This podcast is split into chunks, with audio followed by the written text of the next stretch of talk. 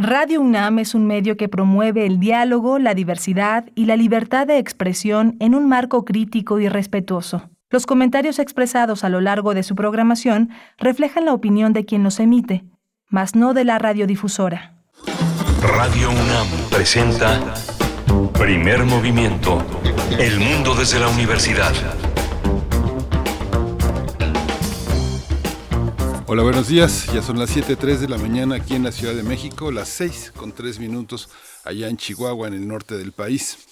Estamos enlazados con la Radio Universidad de Chihuahua a partir de la de Ciudad Cuauhtémoc, de Ciudad Juárez y de ciudad, la ciudad de Chihuahua en, la, en el esfuerzo en común que hace la radio universitaria por enlazarse, compartir contenidos y estar en la misma frecuencia en ese norte del país. Las tres ciudades tienen una programación eh, particular, pero en este horario nos enlazamos desde el centro del país. Está en la cabina, en los controles técnicos Andrés Ramírez. Hoy es un día festivo y tenemos el gusto de tener eh, como conductor del timón técnico Andrés Ramírez. Está Violeta Berber, que no descansa ya, no descansa. Y es, eh, la asistencia de producción es una de las piezas fundamentales para que se realice este programa. Frida Saldívar está en la producción ejecutiva y mi compañera Berenice Camacho del otro lado de la, de la conducción. Berenice, buenos días. Buenos días, Miguel Ángel Quemain. Muy buenos días a toda la audiencia. Pues así vamos llegando en este día festivo, acompañándoles hoy que es lunes 15 de noviembre, acomodándonos pues con cautela, querido Miguel Ángel, al inicio de esta semana.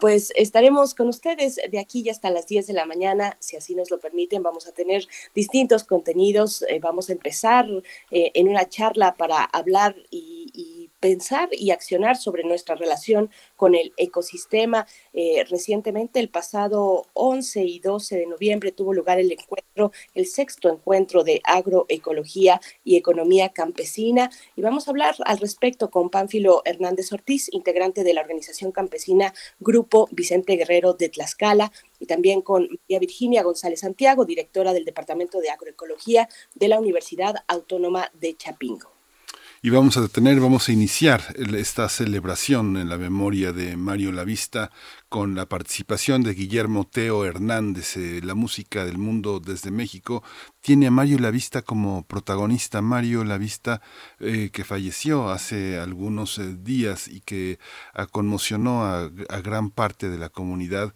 artística, no solo musical, porque Mario Lavista atravesó diversos territorios y Guillermo Teo Hernández, ingeniero dedicado a soportes sonoros, profesor de música y de la historia de la música, estará con nosotros para iniciar este recorrido.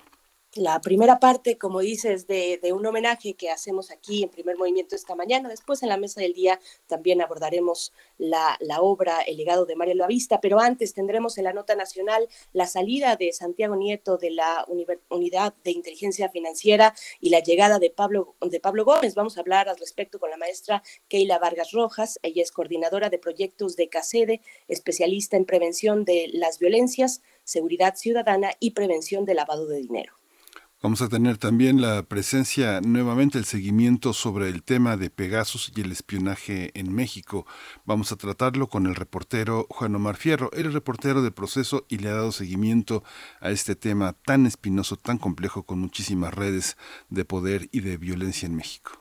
Sí, hay una persona mm, que fue detenida, vinculada a proceso y también se le eh, aplicó una medida cautelar de prisión preventiva justificada por el caso en México de Pegasus. Así que, bueno, los detalles con Panomar Fierro, reportero de proceso, que junto con eh, el canal de Aristegui Noticias, pues han realizado una investigación que arroja pues estas conexiones entre eh, empresas fachadas, cerca de 30 empresas fachadas ligadas a un empresario, el empresario israelí, dueño del corporativo HBK. Bueno, pues los detalles hacia la segunda hora y tendremos también en nuestra tercera hora poesía, como cada mañana, poesía necesaria. Hoy yo tengo el gusto de compartir con ustedes un poco de poesía de Nicanor Parra. Y vamos a tener en la mesa del día, como les anunciamos, un homenaje a Mario Lavista y su legado. Ana Lara es compositora, conductora de Hacia una nueva música en Radio UNAM. Fue una amiga importante de Mario Lavista. Y va a estar Ana Lara con nosotros compartiendo la experiencia musical, la experiencia de la amistad con, con, este gran compositor. Va a estar también Juan Arturo Brennan, eh, Brennan. Él es crítico musical y conductor de diversas series en México y, y, en Radio UNAM. Entre ellas Viento de Bronce. Él fue amigo de Mario Lavista y, y la experiencia, la trayectoria de Juan Arturo Brenán lo sitúa como uno de los grandes intérpretes del trabajo musical y de su inserción en la historia de la música en México. Y cerramos con Biosfera en Equilibrio con la doctora Clementina Equigua. Terminó la COP26. Vamos a hablar al respecto con ella. Nos dará los detalles de este cierre, de esta cumbre en Glasgow y también la declaración de Glasgow, pues, eh, que, con la que culmina este encuentro fundamental para, para el presente y el futuro de la humanidad entera. Así es que vamos a tener a Clementina Equigua hoy que es lunes para cerrar nuestra emisión. Nos vamos en este momento con información sobre COVID-19, nuestro corte informativo con temas nacionales, internacionales y también de la UNAM. COVID-19. Ante la pandemia, sigamos informados. Radio UNAM. Al actualizar el semáforo de riesgo epidemiológico por COVID-19, la Secretaría de Salud anunció que del 15 al 28 de noviembre, 31 estados estarán en color verde, mientras que Baja California es la única entidad en color naranja. La Secretaría de Salud informó que en las últimas 24 horas se registraron 58 nuevos decesos, por lo que el número de fallecimientos de la enfermedad de la COVID-19 aumentó a 291.147. De acuerdo con el informe técnico ofrecido ayer por las autoridades sanitarias, en ese mismo periodo se registraron 942 nuevos contagios, por lo que los casos confirmados acumulados aumentaron a 3.845.733, mientras que las dosis de las diferentes vacunas aplicadas contra COVID-19 suman en México 129.806.147. Los casos activos estimados a nivel nacional por la Secretaría de Salud son 22.113. En contraste, eh, la canciller alemana Angela Merkel dijo que este fin de semana es necesario un esfuerzo nacional para frenar el avance de la cuarta ola del coronavirus que registra en ese país. A través de su podcast semanal, la canciller pidió a todos los que aún no se han vacunado contra COVID-19 que lo hagan en beneficio propio y de la sociedad. Las autoridades alemanas han reportado más de 45 mil nuevos contagios y 228 decesos en 24 horas, una cifra que supera en 11 mil los casos registrados la semana anterior. En información relacionada con la UNAM, en nuestra casa de estudios concluyó el proceso de elección de los 258 nuevos integrantes del Consejo Universitario, representantes de alumnos y alumnas, técnicos académicos y académicas, profesores y profesoras, así como investigadores e investigadoras, quienes asumirán funciones luego de que rindan protesta ante el Pleno del máximo órgano colegiado de la institución. Los nuevos representantes, que en total constituyen el 80% del Consejo Universitario, se suman al otro 20 restante, compuesto por los consejos ex oficio, rector y directores y directoras de facultades, escuelas e institutos para alcanzar la cifra de 333 miembros que integran el Pleno.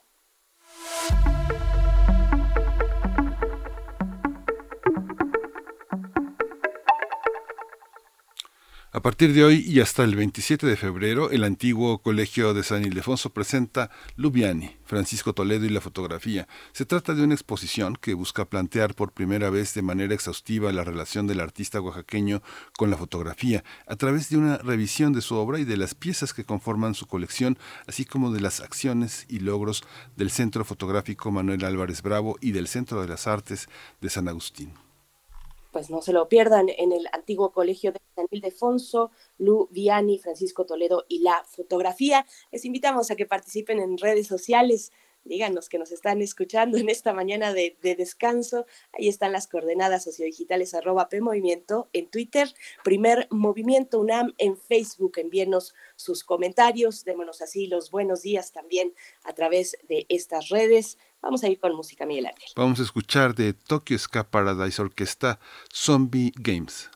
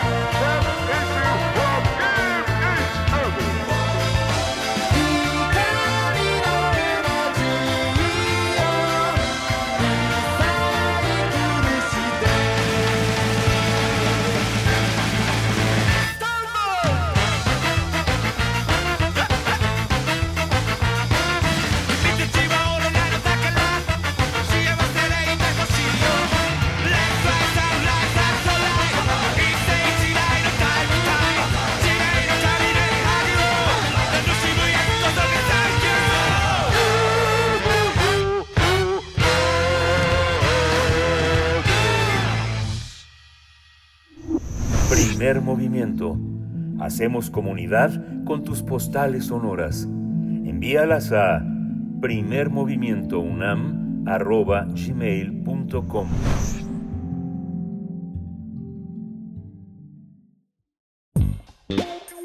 Pensar y accionar sobre nuestra relación con el ecosistema. Como respuesta a la problemática ambiental, social y económica de la producción de alimentos desde 2015, diversas organizaciones, instituciones académicas y productores campesinos promueven en México la producción orgánica y agroecológica que representa ya una alternativa para preservar el ambiente, la salud y la vida. Por ello, los días 11 y 12 de noviembre se realizó el sexto encuentro de agroecología y economía campesina, con el objetivo de intercambiar experiencias y conocimientos que permitan visibilizar estrategias para fortalecer la producción agroecológica de alimentos en México, libre de agrotóxicos, por la defensa del maíz y de las semillas nativas, con uso de insumos locales, rentables, con menor, con menor costo de producción y que impulsen la soberanía alimentaria. Otro de los objetivos del encuentro fue impulsar la colaboración entre organizaciones campesinas y de pequeños productores e integrantes de instituciones académicas y otros actores sociales para construir y transitar a nuevos modelos agroalimentarios y nutricionales para la vida y la salud. Durante la reunión, Víctor Manuel Toledo, ex titular de la Semarnat, indicó que el modelo agroindustrial es considerado ya uno de los sistemas alimentarios terriblemente dañino para el medio ambiente y la salud humana. Dijo que, en contraste, la agroecología implica eh, las cadenas y circuitos que forman el proceso, la circulación, la formación y la distribución y también el consumo de alimentos. Vamos a conversar sobre este tema, la agroecología y la economía campesina, su importancia e implicaciones. Y presento a Panfilo Hernández Ortiz. Él es integrante de la organización campesina Grupo Vicente Guerrero de Tlaxcala. Bienvenido, eh, eh, señor Panfilo Hernández Ortiz. Muchas gracias por estar con nosotros. Pues buenos días y pues también un saludo al público que nos oye. Y pues también, como ya lo mencionaron, este encuentro de agroecología y economía campesina, pues tuvo tuvo relevancia a nivel nacional e internacional porque pues participaron también eh, personas del país y de otros países de América Latina. Muchas gracias y vamos a escucharlo en, en un momento. Así es, gracias. Bienvenido, Panfilo Hernández. También por mi parte presento a María Virginia González Santiago. Ella es directora del Departamento de Agroecología de la Universidad Autónoma Chapingo. María Virginia González, gracias por estar esta mañana con nosotros. Bienvenida. Eh, muchas gracias, muy buenos días a todos los radioescuchas y seguidores de Primer Movimiento. Con un placer de poder compartir los aprendizajes desde el encuentro de agroecología y economía campesina. Muchas gracias. En este sexto encuentro de agroecología y economía campesina ah, hay un contraste, hay una ah, hay un hay un avance y muchos retos si uno piensa los resúmenes que uno tiene la posibilidad de leer en las páginas que tienen en internet es, es, contrastante el tema del maíz del, eh, de los eh, pesticidas ha sido un tema importante. ¿Podría ponernos al día, eh, doctora, cuáles son cuáles son los las consecuencias que tenemos de la política ecológica en México y cuáles fueron los principales temas que se discutieron en este importante encuentro. María Virginia González Santiago. Eh, claro que sí. Bueno, pues son muchísimos retos porque se ha hecho ya una cultura, ¿verdad? De utilizar los, los pesticidas de forma bastante cotidiana y como consumidores no tenemos el cuidado, no hemos tenido suficiente fortaleza y visibilizar eh, este daño que ocasiona el uso de los pesticidas. Entonces, en el, en el encuentro justamente se analizó, es el sexto encuentro, ¿verdad? Hemos venido trabajando en esto de la mano, tejiendo saberes, tanto organizaciones campesinas como organizaciones académicas, instancias académicas, pero eh, diríamos, los retos son bastantes, ¿no? Uno de estos retos es el poder alcanzar a un público más amplio, tanto consumidores como productores, de tal manera que puedan transitar hacia una agricultura más cercana a lo que serían los ciclos de la naturaleza. Entonces, desde esa perspectiva, todos y todas estamos involucrados. ¿Por qué? Porque eh, de alguna manera, si no todos somos productores, sí todos somos consumidores. Entonces, esto atañe a toda a toda la población. Eh, desde ese, desde esa perspectiva, la, la agroecología es una alternativa, es una forma eh, de hacer una agricultura distinta eh, en varios sentidos, desde el punto de vista que utiliza al, al mínimo la cuestión de sustancias, pues bueno, sustancias tóxicas y, las elimina, ¿no? Pero en términos de, sustancias que vienen y que dañan al ambiente, eh, hay un proceso paulatino de, de utilizar lo, lo que serían los recursos locales, naturales, ¿verdad?, para hacer esta forma de agricultura. Cabe señalar que no, no tiene mucho tiempo, ¿no? O sea, si estamos remontándonos a la mitad del siglo pasado, era la forma dominante, era la, mm, la manera de producir, de consumir, de transportar, de transformar, de conservar los alimentos. Entonces, eh, esta, estas situaciones son las que analizamos dentro, durante el, sexto encuentro de agroecología y economía campesina. Señor Pánfilo Hernández, usted es un hombre de campo que tiene la posibilidad de distinguir qué es lo que pasa con la tierra, con las personas que la trabajan, ¿Usted cree que hay la suficiente información entre el campesinado mexicano para hacer un frente común ante las grandes empresas que tratan de poner a los campesinos como, como puros peones de, de, sus, de sus trabajos? ¿Cómo observa usted esa situación a lo largo de los años de sus propios compañeros de trabajo de las organizaciones campesinas? Cuéntenos un poco. Yo creo que poco a poco se ha venido dando esta información. Nosotros tenemos alrededor de unos 20 años o un poquito más trabajando con esta forma de producción. Y yo creo que poco a poco también eh, la academia, los consumidores, los campesinos y otros actores se han venido sumando poco a poco para que la agroecología no solamente es decir producir sin agroquímicos, sino que también eh, es también como tener integrantes o componentes naturales, como nosotros lo hemos venido haciendo desde hace algunos años, es la conservación de semillas nativas, el aprovechamiento del agua de la lluvia y también la conservación de suelo y agua que es muy importante para esta actividad de la agroecología. La biodiversidad, la diversificación del traspatio o solar, como sería horticultura y ganadería familiar, los abonos naturales, la asociación de cultivos, como el sistema Milpa, y la rotación de cultivos entre leguminosas y gramíneas y también como el manejo y control natural de insectos de los sistemas.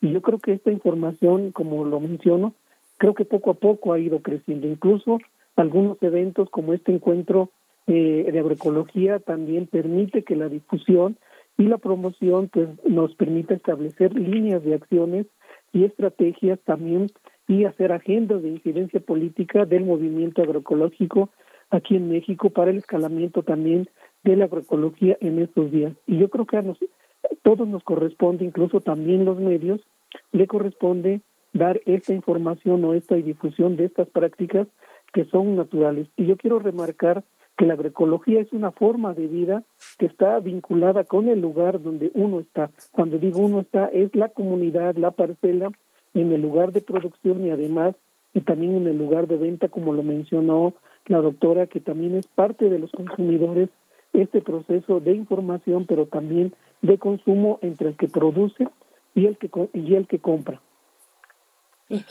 Profesora eh, María Virginia González, no está de más reiterar una y otra vez cuáles son los impactos, las problemáticas que ha dejado pues el modelo de, agroindustria eh, para el campo mexicano, el impacto en la tierra, eh, en las condiciones incluso laborales de, de, los campesinos. Cuéntenos un poco de estos impactos.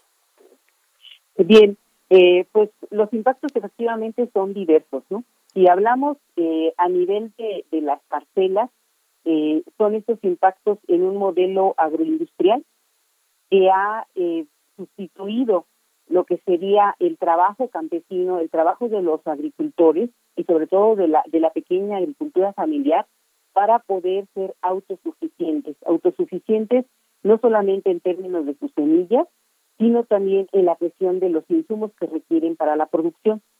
Bien, esa es una, pero la otra y también muy, muy eh, grave es la cuestión de la contaminación, la contaminación del de, suelo, la situación de las recargas de los acuíferos, pero también en términos de disminuir la biodiversidad, esa biodiversidad que es necesaria para los ciclos de la naturaleza, pero que también de ahí eh, la economía campesina se abastece de alimentos esos alimentos que son, que los da la naturaleza, como serían los quelites, eh, hongos silvestres, la, la situación de, de propia eh, fauna silvestre que diríamos en algún momento dado llegó a constituir parte de la dieta campesina, parte de, del ciclo de la naturaleza. Pero vienen los otros impactos, ¿verdad?, en términos económicos. Y ahí es muy relevante resaltar que economía y agroecología o ecología tienen la raíz oikos, casa, ¿verdad? La casa común y entonces desde esa perspectiva económicamente, eh, no solamente a nivel del país, sino a nivel del planeta, vemos un daño por la situación de la disminución de esas especies, eh, tanto vegetales como animales, como de hongos, como de microorganismos, que están dañando esos ciclos de la naturaleza y están dañando la salud humana y la salud de todo el ecosistema. Entonces, en términos de salud, los daños también son en términos de estar eh, consumiendo productos eh, que vienen con esa situación de esas de, de esas contaminantes.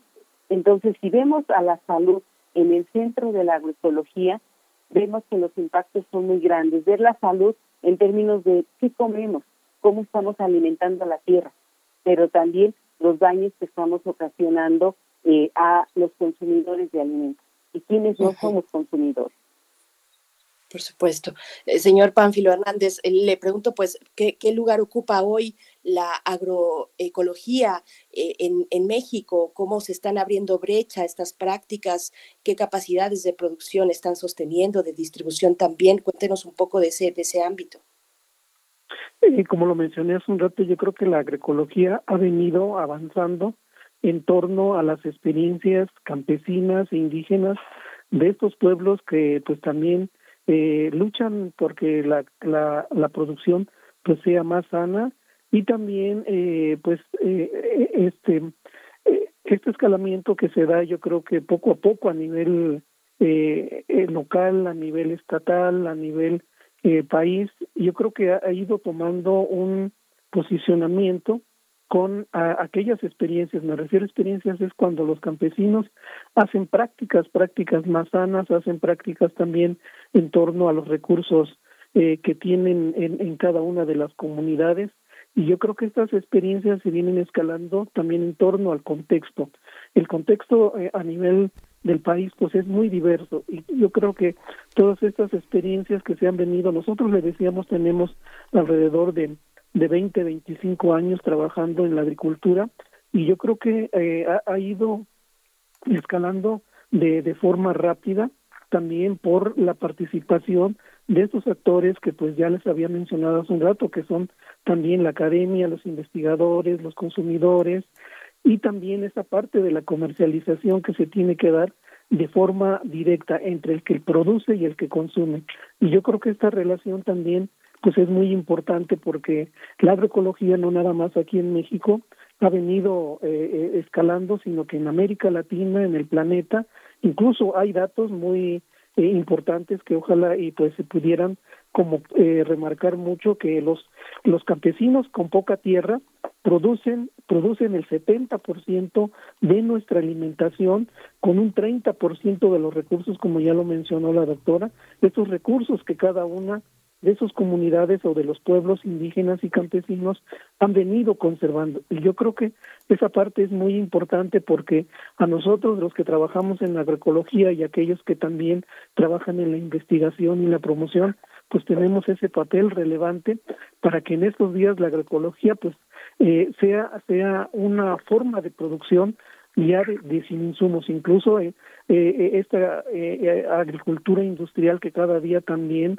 pues nos agobia en el sentido de que eh, produce poco, produce poco en el sentido de que eh, no no no es lo que se menciona que ellos son, bueno, que la agricultura industrial es la que le da de comer al planeta, no, pero es mentira, ellos ocupan casi un 70% de esos recursos como son insumos químicos, la energía fósil y, la tecnología, y en cambio la agroecología de los campesinos y pueblos indígenas pues aprovecha a la mayor parte de estos recursos a nivel local, estatal y del país. Me quedo con usted, eh, señor Pánfilo Hernández, porque menciona un aspecto muy importante que son las cadenas de distribución, estas grandes empresas transnacionales donde los transgénicos son, son, son una, un, un proyecto transnacional, internacional, tienen como grandes aliados no quisiera decir cómplices porque este que es la palabra que personalmente creo que va a tono tienen esta eh, esta manera de elegir de, discriminar y hacer a un lado a los productores locales a los productores nacionales pienso en las grandes cadenas de supermercados todos conocemos los nombres Walmart Comercial Mexicano todos estos grandes gigantes que prefieren este tener en sus anaqueles eh, frutas y verduras que duran hasta tres semanas porque tienen elementos transgénicos y no tiene ningún elemento nutricional. ¿Cómo hacer esta cadena de distribución? ¿Cómo llegar en un primer eh, esfuerzo al, al, consumidor eh, eh, directamente, señor? ¿Cuáles son las experiencias que ustedes tienen en el país? Bueno, una de las experiencias que nosotros siempre hemos mantenido y promovido es el consumo local. Cuando decimos consumo local, es primero en las comunidades que los campesinos o las familias campesinas eh, se abastezcan o se autoabastezcan de lo que producen. Y eso permite también asegurar primero su alimentación. Cuando hay excedentes o hubiera excedentes de algunos productos, principalmente aquellos que pues no no este eh, eh, producen un poquito más, tratarlos de, de, de, comercializarlos de forma ahora sí local también, en el sentido de tener algunos tianguis o mercados o eh, lugares o espacios de comercialización donde pues también llegue de forma fresca. De forma fresca quiere decir si, si hay cosas que no necesitan transformación, pues que el consumidor los vea directamente y cuando hay transformación, pues también eh, esa relación de platicarles o que conozcan los consumidores para que también conozcan el proceso.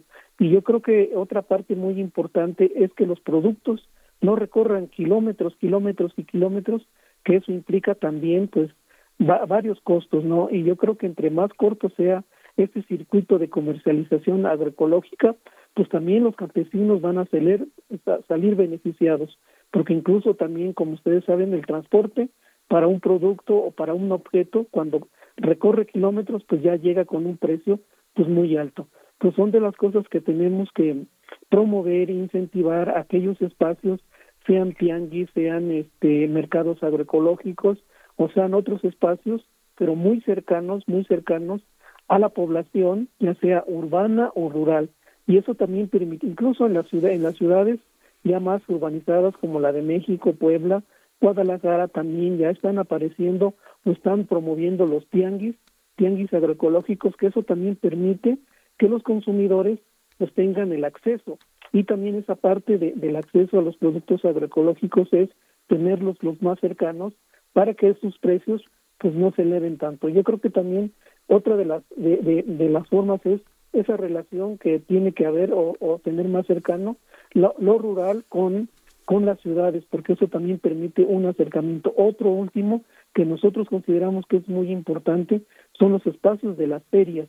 Las ferias del maíz y otras semillas también permiten dar a conocer aquellos productos o aquellas eh, eh, personas que tienen productos más sanos, más limpios y que se acerquen también más al consumidor. Son como los espacios que creemos que, que, pueden acortar todas esas distancias.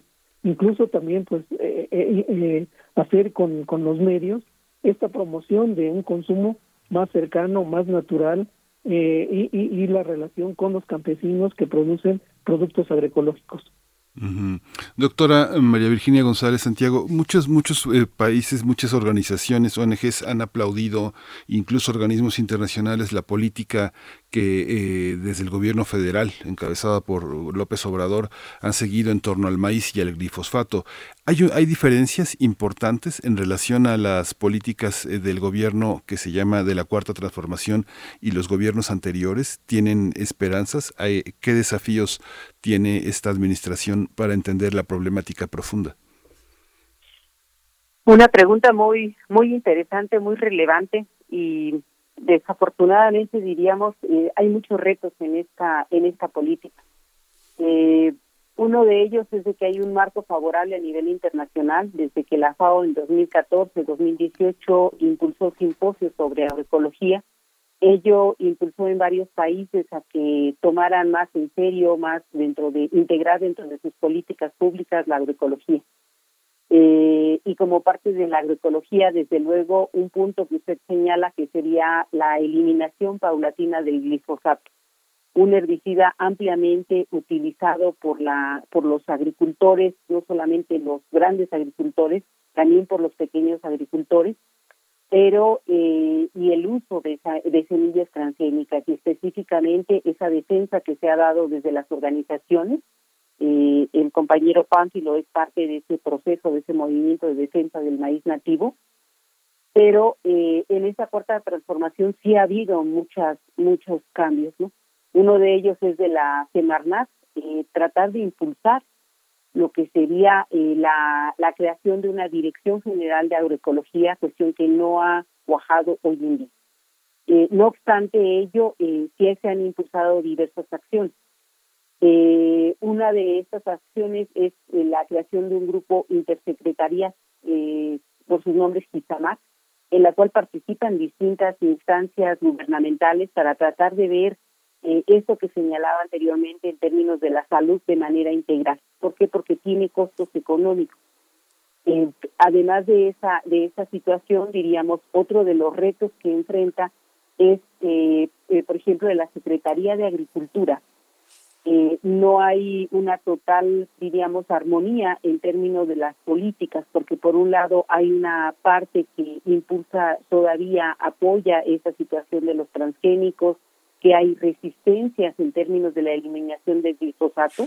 ¿Por qué? Porque se afectan intereses muy grandes, eh, intereses transnacionales. ¿no? Entonces, sin tomar en cuenta lo que sería el costo de, el costo ambiental, el costo de la vida.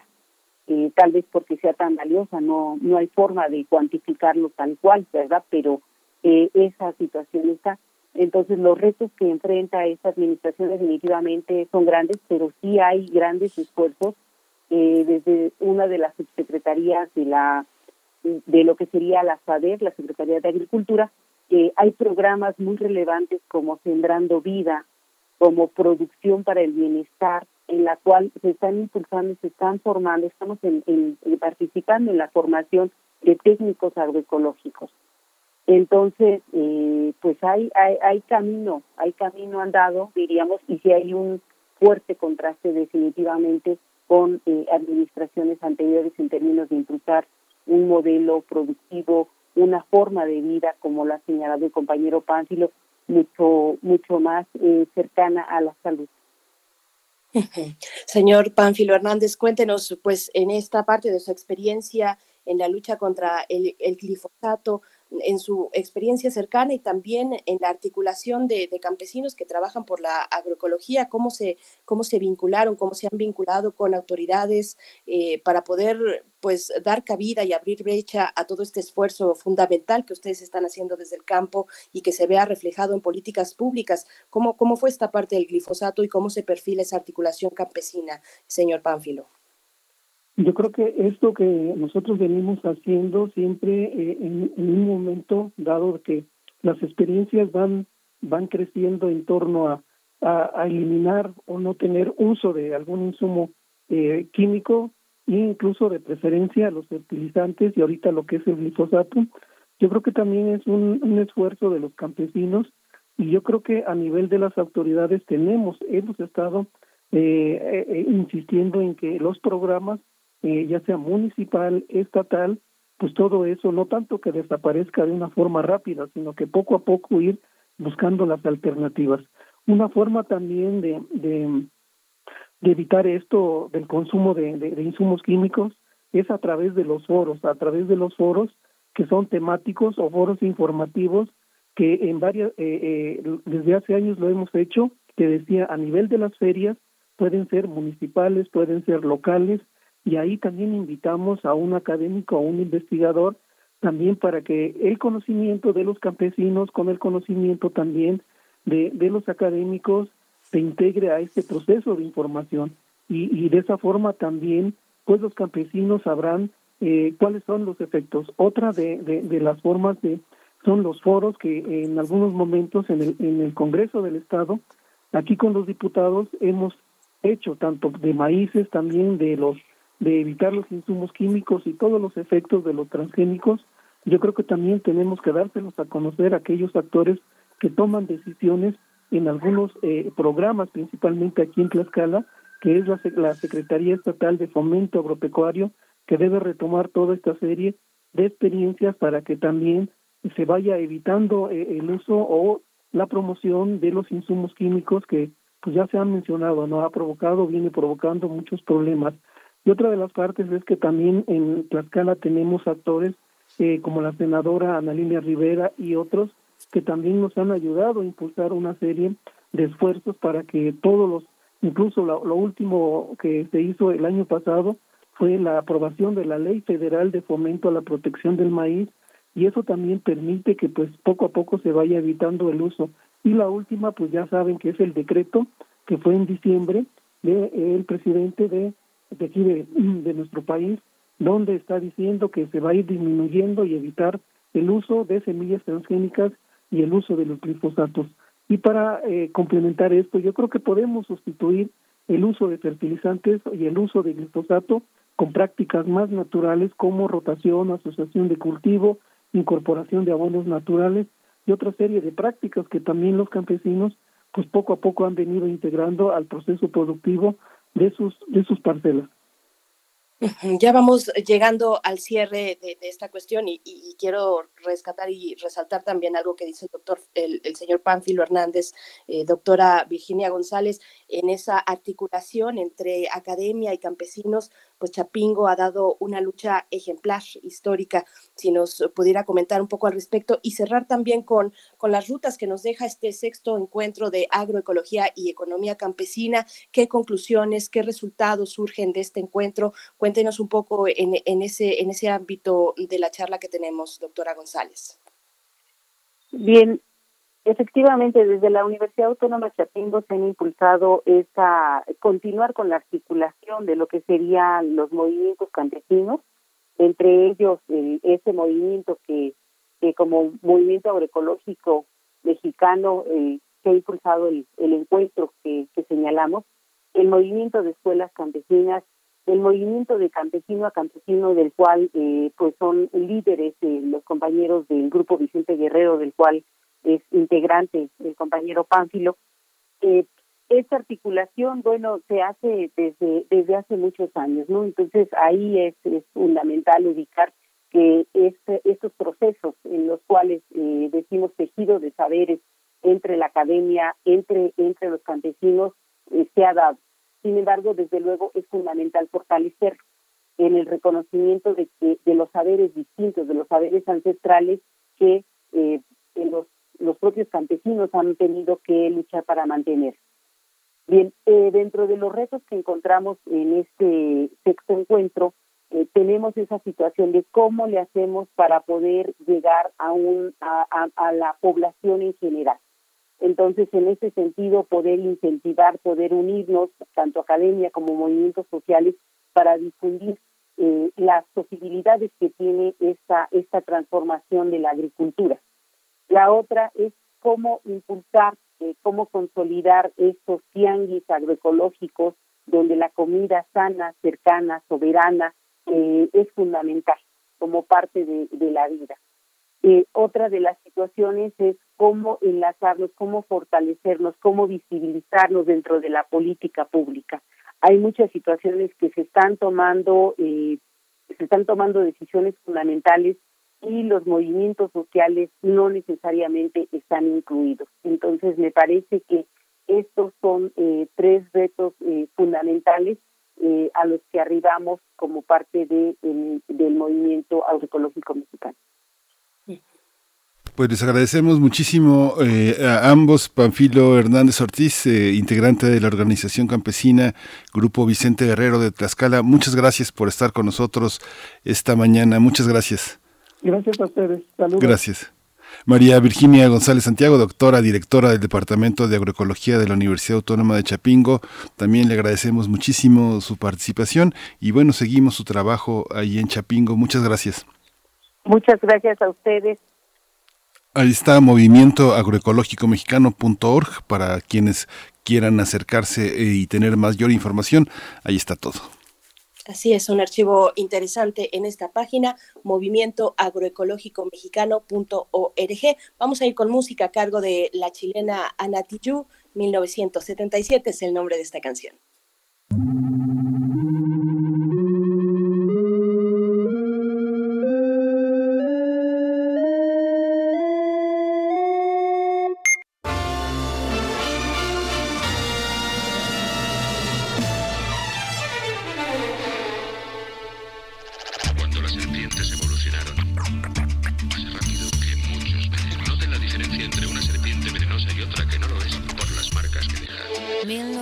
Y 1970 1970 1970 Nací un día de junio del año 77 Planeta Mercurio y el año de la serpiente Signo patente tatuado y en mi frente que en el vientre de mi madre marcaba el paso siguiente.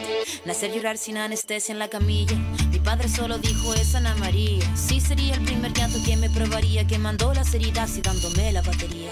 Solía ser entonces como un libro abierto, pero leí la letra pequeña del texto, como un arquitecto construyendo cada efecto. Correcto, incorrecto, se aprende todo al respecto. Saber que algunas personas quieren el daño, subir peldaño toma tiempo, toma año. Con mi peluche mirando lo cotidiano, dibujos transformaban el invierno en gran verano. Papá me regaló bajo mi insistencia un juego que trataba de compartir la solvencia. Pero en el patio hicieron la competencia, fue cuando sentí mi primera impotencia. 1970 y 1970 y 1970. 1977, no me diga no, no lo presiento.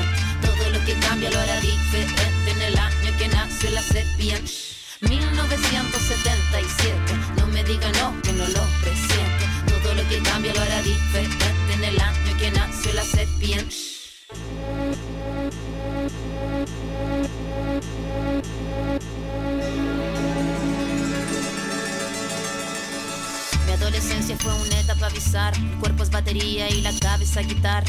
La orquesta narra una tonada quebrada para la mirada de una niña que solo talla espada. Hormona disparada, sobrepobladas de información que cambian temporadas, caminas encrucijada. Cada cual en su morada preparaba la carnada, la sagrada diablada de mirada encabronada. Mi fila, la verdad, nunca buscó su silla. Mi búsqueda fue mero proceso de pura pila. Pupila de poeta que marcó nuestra saliva. En la cordillera que miraba la salida, la parada militar de. Primer movimiento. Hacemos comunidad con tus postales sonoras envíalas a primermovimientounam.gmail.com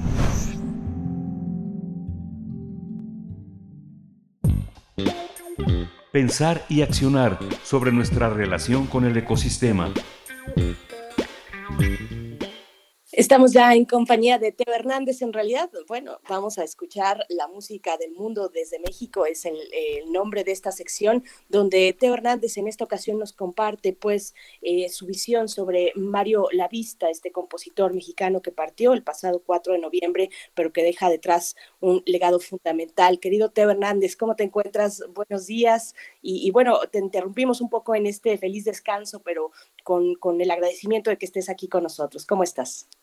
Pues al contrario, antes que nada, un saludo a todo el equipo de Primer Movimiento que también ustedes están trabajando este en un día de descanso y bueno, a todo el auditorio. Y para hablar de, de Mario Lavista, es una, digamos, verdadera pena, yo diría un, un, un luto nacional que hayamos perdido una figura enorme de la talla del maestro Mario Lavista, ¿no?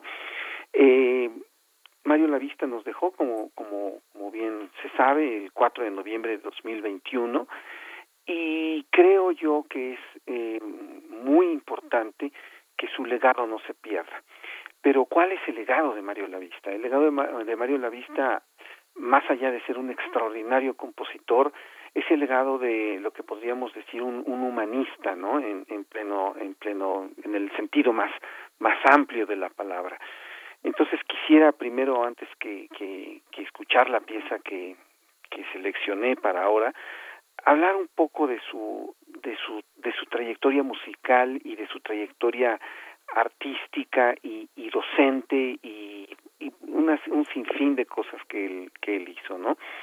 Bueno, pues Mario Lavista eh, primero tomó algunas lecciones con, con su maestra, su maestra de piano, este, que era la maestra de primaria, era Adelina Benítez.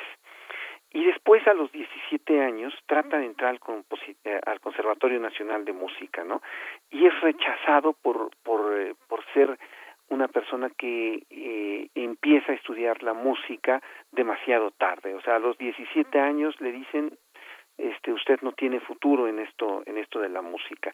Una de sus principales influencias eh, a esta, a estas eh, alturas había sido su tío, Raúl Lavista. Nosotros quizá el nombre de Raúl Lavista para muchos no, no es muy conocido, sin embargo, seguramente hemos oído su música. Raúl Lavista fue un compositor incansable de música de cine y muchísimas de las grandes películas del cine nacional, él, él, es, él fue el, el compositor.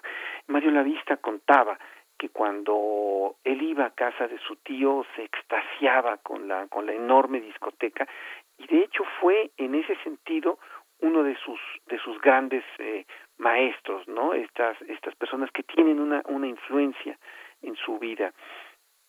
Entonces, a los 17 años, este, cuando es rechazado del conservatorio, eh, Rosa Covarrubias, que es una amiga suya, lo, lo presenta con Carlos Chávez. Entonces él va y platica con Carlos Chávez y Carlos Chávez le dice, eh, eh, oye, pues ¿por qué no te pones a estudiar y después intentas entrar al Conservatorio Nacional? Entonces lo acoge. Alguna vez, justamente comentando esto con, con el maestro Mario Lavista, Mario Lavista me comentaba, de no haber sido por Carlos Chávez, yo no me habría dedicado definitivamente a la música, porque él fue el que encontró como, como esta beta en mí y me dio la, la esperanza, me dio la oportunidad para trabajar con él. Entonces, después de estudiar un, años este, en lecciones particulares con Héctor Quintanar, entra al taller de composición de Carlos Chávez. También toma algunas clases con Rodolfo Halster. Y aquí me gustaría detenerme para decir que Carlos Chávez es esta figura también de la cultura mexicana que no que cambió el panorama de la de la de, de México entonces, si bien Carlos Chávez cambia a la, a la cultura mexicana y muy particularmente a la música en México en el siglo XX, si hay un, podríamos llamar, continuador que se puede, que se puede eh, comparar con esta figura que abarca mucho como Carlos Chávez, ese es Mario Lavista, ¿no? Después de, de, de, estudiar en el Conservatorio Nacional, Mario Lavista se va a la Escuela Cantor de París, donde estudia con Jean Etienne Marie, y ahí, entre otras cosas, bueno, está en contacto con, con la música de las, de las vanguardias de los años 60. Entonces, cuando Mario Lavista regresa, después de haber tomado cursos con, con Stockhausen, con el mismo Jean Etienne Marie, forma un ensamble que es el ensamble Cuanta, con Nicolás Chavarría, Fernando Baena y, y Juan este, Errejón, sobre improvisación, teniendo aquí uno de los de los eh, parteaguas en la música moderna en México, porque es de los primeros grupos que se dedican a esto. Entonces ahí, bueno, ahí ya ya este Mario Lavista empieza a tener contacto con con eh, eh con un ambiente diferente y ya con un proceso creativo, digamos, más o menos, más o menos sólido, ¿no? Pero ¿qué otras cosas hace Mario Lavista? Nosotros conocemos este su, su, su amor, por ejemplo, por las técnicas extendidas, que es la forma de tocar los instrumentos más allá de, la, de, de lo tradicional. Entonces, lo que hace, entre otras cosas, este, el compositor es como que colaborar con los, con los intérpretes para dialogar con ellos y llevarlos al límite de expresividad de su propio instrumento. Entonces, esto da por resultado nuevos sonidos, nuevos sonidos a los instrumentos que ya conocemos este tradicionalmente. Uno de los primeros trabajos que hace en colaboraciones con, con María Elena Arispe y escribe para técnicas extendidas para, para la flauta, ¿no? Pero lo hace con muchos otros. Eh, también es músico de, de, cine, eh, hace junto con este con su amigo Nicolás Chavarría eh, la película de Cabeza de Vaca, ¿no? Y la otra cosa que hace María Vista es la docencia, ¿no? Él hace un taller de composición en el Conservatorio Nacional de Música, donde varios de los que podemos decir son los compositores importantes ahora o una generación estudiaron con él. Y la otra cosa que hace también es eh, su trabajo editorial, ¿no? Él hace la revista, la revista Pauta, con, con una idea que apoya este pues también el muy querido y ya y ya fallecido Nacho Nacho Toscano. En la revista Pauta es, es un ejemplo de una revista plural que abraza no solamente temas musicales, sino eh, temas de la literatura. Eh, es, en este sentido también la revista Pauta lo que hace es eh, como que conjuntar una serie de elementos para dar un cariz mucho más amplio y humanista a una, a una publicación. Es admitido en el eh, Colegio Nacional en 1998 y también es eh, Premio Nacional de Ciencias y Artes. Se puede hablar muchísimo sobre, sobre Mario Lavista, una persona absolutamente generosa que puedo decir que fue muchas veces a la Fonoteca Nacional y apoyó en todos sentidos los los los trabajos con que que ahí que ahí se hicieron nos ayudó a, entender algunas cosas de su catálogo nos nos eh, nos dio pláticas sobre sobre música que están grabadas en afortunadamente están grabadas en la Fonoteca Nacional y pueden ser escuchadas por quien por quien quien lo desee no eh, simplemente quisiera poner como ejemplo musical una, una obra que al mismo Mario Lavista le, le gustaba mucho y nos dio una, una plática sobre, sobre eso en, un, en una conferencia que nos hizo favor de dar. Eh, la obra se llama Marcias y es para oboe y copas, y copas de cristal.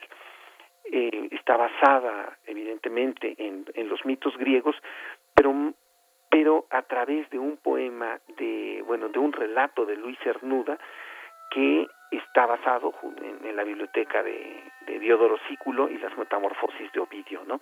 Y trata sobre la competencia entre el sátiro Marcias, que se encanta después de tocar el aulos, que en este caso está representada por el oboe, y reta a Apolo a un duelo, y cuando pierde es desollado vivo es, es, un, es un relato que, que tuvo gran impacto en, en Mario Lavista y, y, lo, y lo hace a través de una, de una de un proceso musical donde el oboe eh, está en una especie de diálogo que se apoya sobre copas de cristal. Es, un, es, un, es una riqueza tímbrica muy grande y con esto me gustaría pues recordar a Mario Lavista, repito, este este personaje generoso, humanista, que más allá de ser un compositor es un es un personaje de la cultura que cambió definitivamente la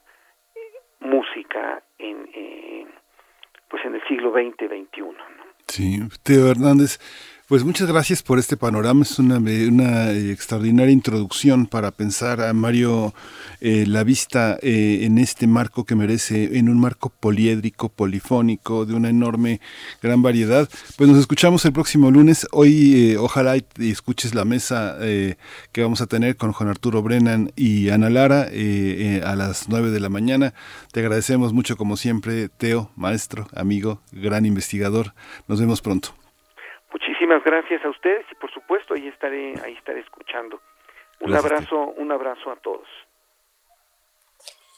Gracias, pues nosotros nos quedamos escuchando un poco más eh, la obra de Mario Lavista. Vamos a despedirnos así de la radio Universidad de Chihuahua. El día de mañana nos volvemos a encontrar a las 6 de la mañana, hora de Chihuahua. Vamos a escuchar y después al corte.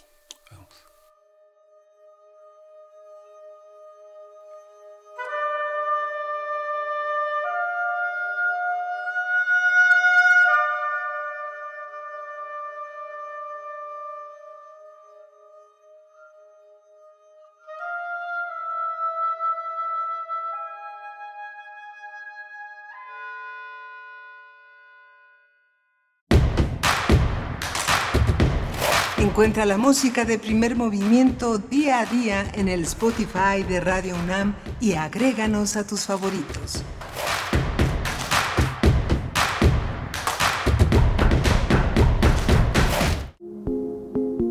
Te invitamos a seguir la transmisión del curso Dostoyevsky, el mejor novelista de todos los tiempos, a 200 años de su nacimiento, que impartirá el doctor Eloy Urroz. Ojalá que me acompañen en esta serie sobre la vida y obra del más grande novelista de todos los tiempos, Fyodor Mikhailovich Dostoyevsky. Todos los miércoles, del 6 de octubre al 17 de noviembre, a las 17.30 horas a través del canal de YouTube de culturaendirecto.unam. Más información en grandesmaestros.unam.mx o escríbenos a grandesmaestros.unam.mx. No te lo pierdas. ¿Qué tienen en común la poblana Leticia y el queretano Giovanni? Que se cambiaron de domicilio y van a ir a actualizar su INE. Si tú también te cambiaste de casa, avísale al INE, actualiza tu domicilio y sé parte de quienes toman las decisiones en tu nueva comunidad. Haz tu cita en INETEL 800 433 2000 o en INE.mx. Podemos pensar de forma distinta, pero tenemos algo que nos une, nuestro INE. INE nos une. El mafioso, el narco, el cocinero, la buchona, el dealer, la mula. ¡Lotería!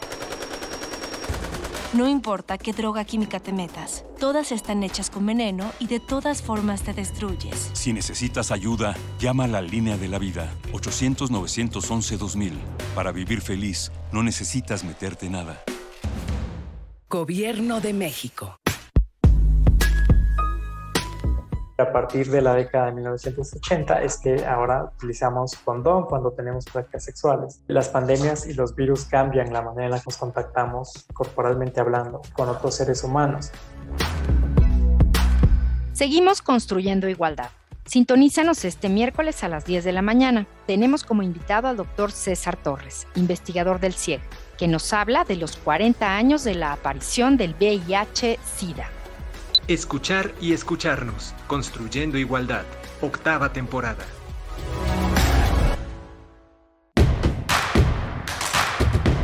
Síguenos en redes sociales. Encuéntranos en Facebook como Primer Movimiento y en Twitter como arroba PMovimiento. Hagamos comunidad.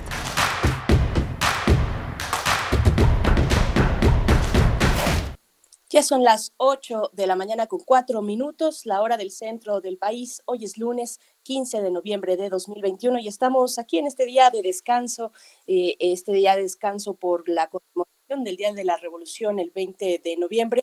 Estamos acompañándoles a través del 96.1 de la frecuencia modulada, en el 860 de AM también saludos a la amplitud modulada y en www.radio.unam.mx en primer movimiento aquí en Radio UNAM. Igualmente nos enlazamos en este momento y compartimos las frecuencias con el 104.3 en Morelia de la radio Nicolaita, el momento para enviar saludos a toda la comunidad de la Universidad Michoacana de San Nicolás de Hidalgo. El día de hoy está en cabina Andrés Ramírez en los controles técnicos, hoy que es día eh, pues de descanso, eh, le toca el turno a Andrés Ramírez frente a la consola, Frida Saldívar en la producción ejecutiva y Violeta Berber en la asistencia de producción, Miguel Ángel Quemain en la voz en la conducción. ¿Cómo estás, Miguel Ángel?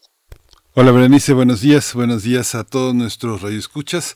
Bueno, pues tenemos una segunda hora muy interesante aquí en primer movimiento en el espacio de Radio UNAM. Aquí estamos en Adolfo Prieto 133, en la colonia del Valle, tratando de, eh, este, haciendo comunidad con todos ustedes. Gracias por su preferencia, gracias por esta mañana de día festivo, conmemorativo en día recorrido de la revolución. Vamos a tener una nota interesante, ya ha sido una nota muy digerida, muy ampliamente difundida en muchos medios, la salida de Santiago Nieto de la unidad de inteligencia financiera es, eh, eh, ha, sido muy evaluada. Y la llegada de Pablo Gómez, un hombre que ha tenido eh, muchos aplausos, una, una llegada a la unidad de inteligencia financiera muy muy generosa de parte de, muchos medios, de muchos eh, eh, analistas políticos, de muchos eh, colegas suyos. Pablo Gómez, sin experiencia en economía propiamente de investigación, de auditoría, de investigación forense en el terreno de la economía, tiene muchos visos de bienvenida en esta nueva en esta nueva misión. Vamos a tratar el tema también con una experta, con la maestra Keila Vargas Rojas. Ella coordina proyectos en CACEDE. Es un especialista en prevención de violencias, seguridad ciudadana y prevención de lavado de dinero. Tendremos también en la nota del día la conversación con Juan Omar Fierro, reportero de Proceso, Pegasus y el espionaje en México, proceso que ha hecho parte de la investigación periodística que se ha realizado para el caso de México con respecto a este software de espionaje Pegasus. Y pues bueno, ya hay, eh, lo comentábamos temprano, hay una persona que ha sido detenida, eh, vinculada a proceso y además se le ha aplicado la medida cautelar de prisión preventiva justificada por el caso de Pegasus en nuestro país. Así es que, bueno, los detalles con Juan Omar Fierro, que repito, desde proceso pues han hecho un trabajo de investigación junto con Aristegui Noticias para el caso mexicano. Pues bueno, estos los contenidos para la hora que ya empieza 8 con 7 minutos. Les mandamos también saludos a quienes están escribiendo en nuestras redes. Está José Ramón Ramírez por acá eh, comentando y enviándonos, eh, dice, un buen café para todos y todas. También por acá está Alfonso de Alba Arcos, como cada mañana. La maestra Mayra Elizondo dice, yo los estoy escuchando y los estoy queriendo. Y pido, por favor, mucha música muy alegre para hoy. Bueno, pues nos manda también cariños y besos. Gracias, Mayra Elizondo. Bueno, a todos los que se están sumando. Miguel Ángel Gemirán, por supuesto, siempre presente y, siempre eh, anotando cuestiones desde las redes sociales. Les repetimos, arroba P Movimiento. Estamos así en Twitter, primer Movimiento UNAM en Facebook. Y pues vamos ya con nuestra nota nacional. Vamos. Nota nacional. Perdón. Eh, ¿Puedes iniciar, Berenice? Por supuesto que sí, vamos a hablar de la salida de Santiago Nieto de la UIF y la llegada de Pablo Gómez, porque tras este escándalo de la boda del entonces titular de la Unidad de Inteligencia Financiera de la Secretaría de Hacienda, Santiago Nieto Castillo, con la consejera del Instituto Nacional Electoral, Carla Humphrey, eh, efectuada el sábado 6 de noviembre en Antigua, Guatemala, la presidencia de la República anunció que Nieto Castillo había presentado su renuncia al cargo que ocupa desde el inicio del sexenio.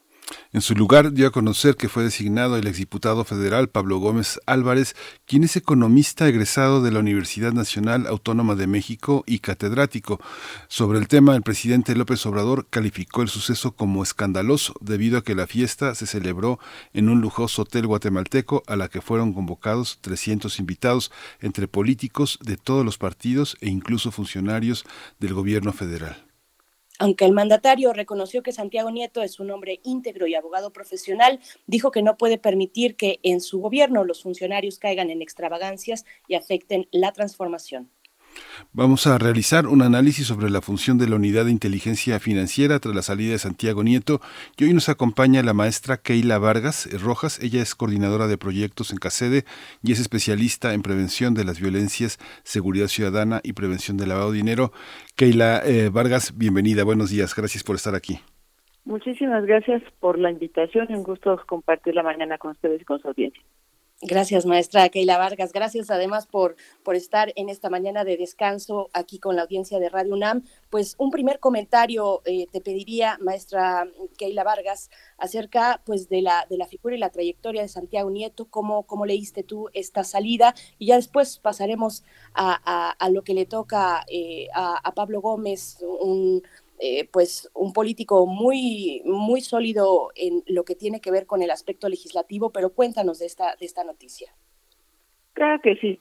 Eh, pues para abordar el primer punto en cuanto al, desempeño de Santiago Neto como titular de esta, de esta tan importante oficina en términos de lo que tiene que ver con una estrategia de régimen de prevención nacional de lavado de dinero y financiamiento de terrorismo, pues eh, me parece que eh, su, su, paso por la unidad fue un punto y aparte, ya que, eh, como se ha señalado en varias ocasiones, esta oficina realmente en el tanto en el imaginario colectivo como ya en el ámbito de colaboración interinstitucional para el combate tanto a la delincuencia organizada como a delitos de corrupción, evasión fiscal, etcétera, no figuraba. no había tenido ningún en ningún momento de su historia desde que se creó en 2004 con con durante el sexenio de, de Vicente Fox, nunca había tenido ese, ese nivel de, liderazgo, por una parte, tampoco de desarrollo o impulso en términos técnicos de fortalecimiento de la unidad como una agencia per se del gobierno mexicano que requería su propia profesionalización, vinculación internacional. Y por otra parte, pues también esa presencia en, en, en, en digamos que en los medios de comunicación para conocer que existía un, un espacio dentro del, del, gobierno mexicano especializado en la generación de inteligencia financiera. En, en este ámbito creo que la presencia nacional de la, de, o el valor de la unidad de inteligencia en el marco del régimen de prevención nacional es, es la, la, carta de presentación o lo que quedaría como, como la reseña de, de la labor de Santiago Nieto y pues por supuesto también todos los, los cambios que, que se detonaron a partir de su, de su paso, no solamente en términos eh, del, del desarrollo de la agencia como una, digamos que una oficina federal, o del ámbito de federal, sino también el fortalecimiento del sistema de prevención nacional de lavado de dinero y de corrupción. Eh, Santiago Nieto, eh, una acción que no está tan, tan, o que no, no ha tenido en los medios esa presencia, pero sin embargo me parece fundamental, es que en los primeros años de su como titular hizo una gira alrededor de, los estados, en pues prácticamente todas las entidades federativas del país, para establecer acuerdos, por ejemplo, de colaboración entre la Unidad de Inteligencia Financiera y sus homólogas en los estados, que, bueno, normalmente conocidas o comúnmente conocidas con el nombre de unidades eh, de inteligencia patrimonial económica. Y estas unidades precisamente estaban diseñadas en, ese, en, el, en la lógica de un sistema de prevención para eh, eh, pues evadir o eh, eh, impedir o evadir que los funcionarios en el ámbito local pudieran eh, eh, ocultar los orígenes de sus riquezas cuando pues bueno se presumía que venían o provenían de actos de corrupción. Entonces en ese sentido creo que, que la partida de Santiago Nieto es es muy grave en el sentido de que entendía perfectamente en el sistema en el cual se tendría que incorporar esta unidad de inteligencia financiera y además el tipo de colaboración que tenía que tener con otras unidades del gobierno eh, mexicano que tampoco se encontraban eh, pues con el nivel ni técnico ni, eh, ni con el respaldo institucional necesario para poder hacer efectivas sus funciones.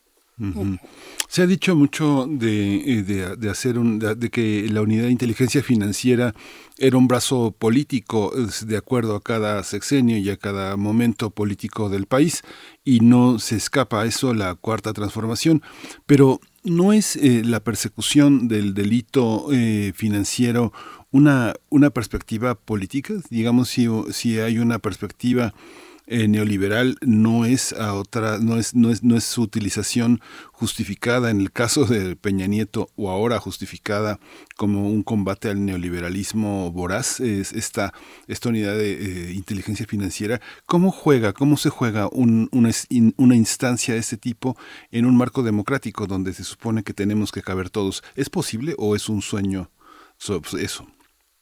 Eh, no, en realidad es, muy posible y es la, la intención de la unidad de inteligencia financiera es que además de la parte técnica de investigación como tal que, debe de aportar a las investigaciones cuando se quiere judicializar un caso cualquiera, independientemente del tipo de persona que esté involucrada en, presuntas operaciones con recursos de procedencia ilícita, lavado de dinero y financiamiento del terrorismo, eh, también obedece a, las directrices de, una, eh, de, un, de un régimen internacional de combate a ese tipo de delitos. Eh, y, y este este régimen internacional surgió desde desde pues ya tiene varios años en el ámbito internacional empezó por la en la lógica del sistema financiero internacional de proteger las finanzas internacionales evitar que se contaminaran los flujos internacionales de dinero eh, para el combate al, al, al narcotráfico principalmente pero después se fue extendiendo a otros delitos.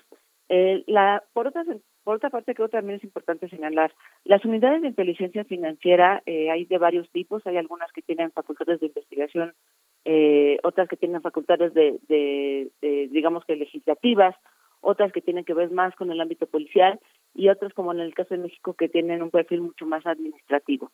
Eh, en ese sentido, creo que eh, la, la riqueza de esta figura es que en cada país se ajusta de acuerdo a las necesidades específicas que tiene una unidad de inteligencia financiera en el marco de este amplio sistema de prevención.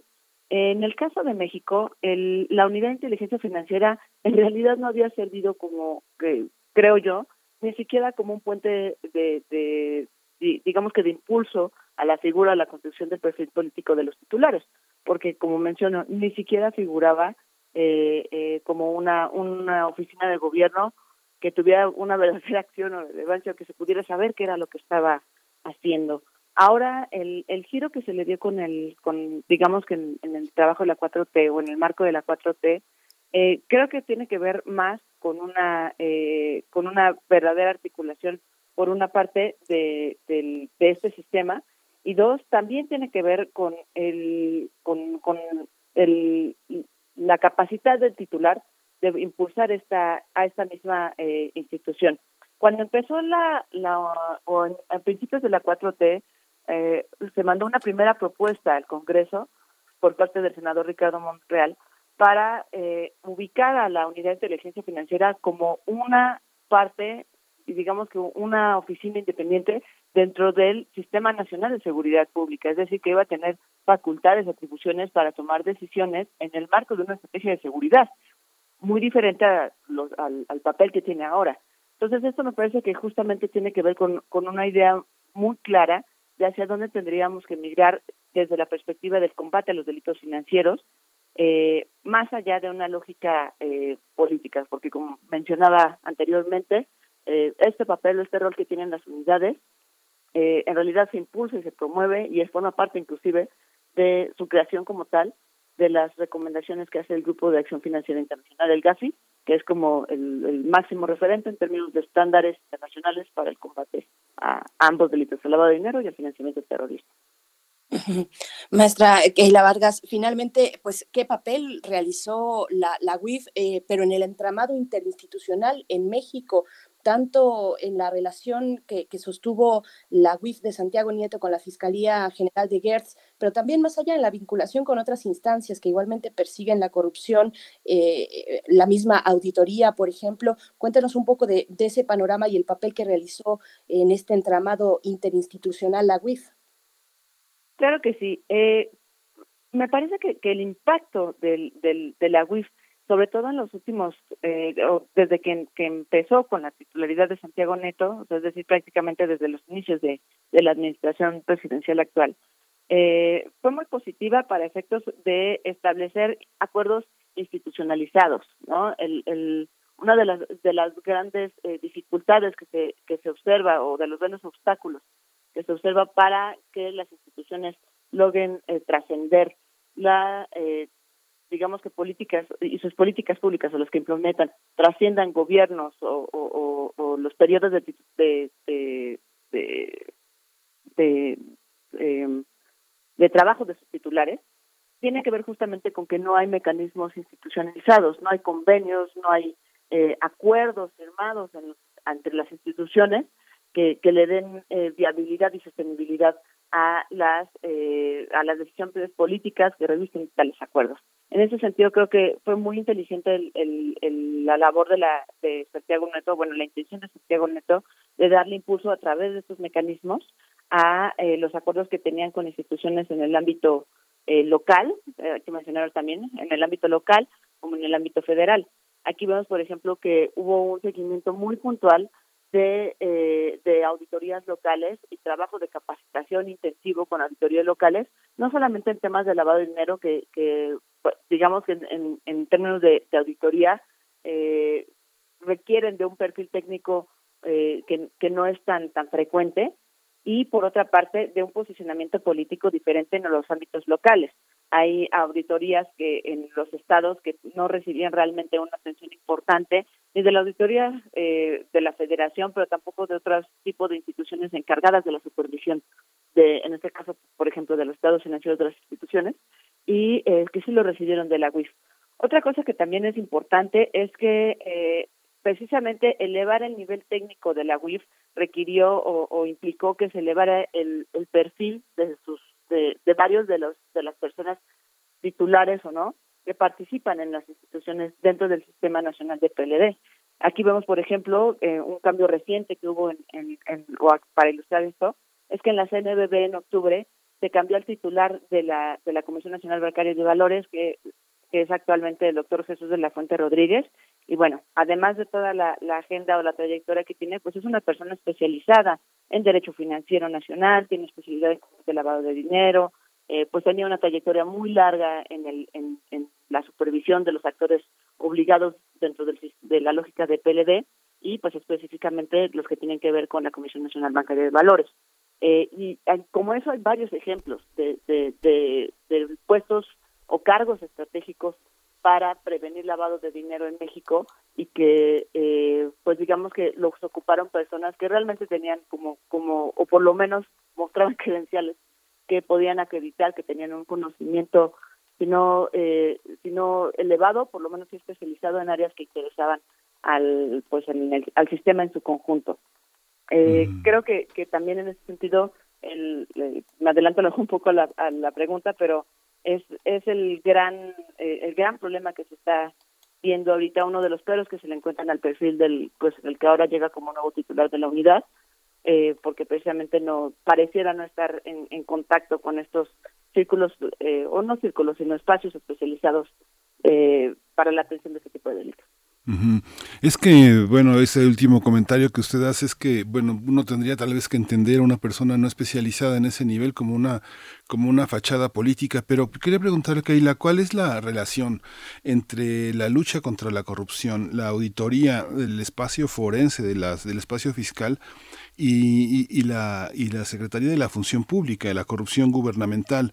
¿Cuál es también la ahora que ha muerto el rey y todo mundo puede decir que nunca preparó de una manera efectiva, de una manera eficaz los casos y que la queja de Gertz Manero en la Fiscalía General era que nunca ofrecía ninguna, ninguna evidencia que le permitiera profundizar en una investigación y que los casos se ventilaban de tal manera congelando cuentas que eso eh, eh, enviciaba también la investigación. ¿Cómo encuentra usted esta ecuación para hacer justicia entre las diferentes instancias anticorrupción del gobierno mexicano? Este, ¿no, se contraponen? ¿No, luchan entre sí?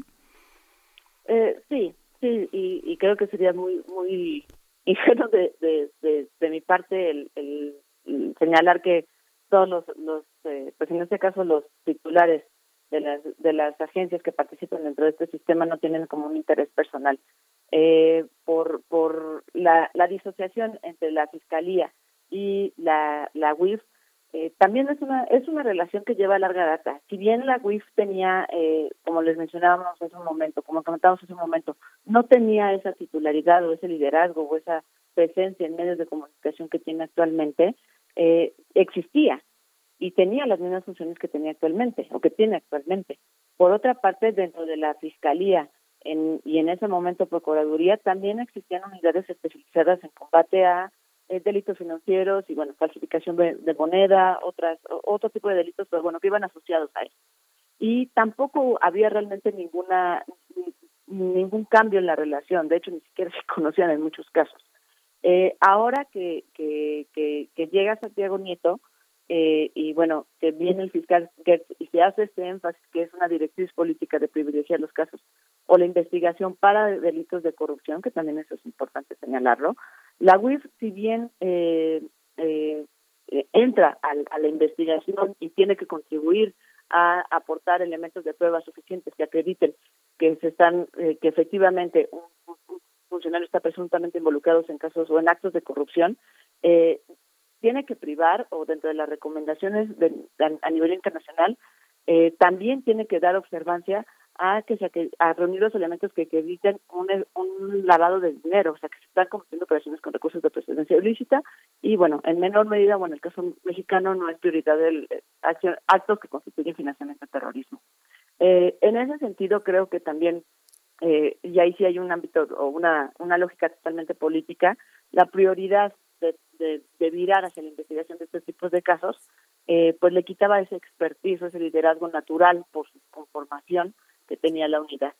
El, la colaboración con, con la fiscalía o la poca colaboración con la fiscalía eh, pues es un asunto como como les mencionaba que además a nivel internacional pues quedó acreditado como una falla grave eh, en, el, en el cumplimiento de, de México ante los estándares internacionales eh, lo que tenemos ahí por ejemplo precisamente del último eh, reporte de evaluación mutua que se le hizo a México por parte del GAFI es que precisamente la investigación y persecución de, eh, de lavado de dinero tuvo una, tiene una efectividad muy baja. Eh, esta es una es una tarea pendiente en México que ni Gertz ni, ni, Santiago Nieto pudieron sacar adelante y pues lo que esperaríamos o lo que nos conviene a todos es que esta este asunto o, o esa calificación mejore para para pues digamos que para los próximos años eh, pues ahora que llega el nuevo el nuevo titular. Eh, en realidad no veo aquí que, que haya en, términos políticos como alguna ventaja para para para en este caso para el fiscal porque son ámbitos de competencia distintos. Eh, al final eh, bajo una, una una lógica sistémica el, el que la UIF y la, y la Fiscalía tengan una comunicación efectiva es lo que puede hacer la diferencia, ¿no? En que algunos casos pues lleguen a, a, buen puerto y pues en el caso de, de que nosotros pudimos observar a lo largo de estos dos años, eh, pues que hubiera un diálogo, que, eh, más bien que no hubiera un diálogo, sino acciones independientes, pues lo único que hacen es debilitar el propio sistema.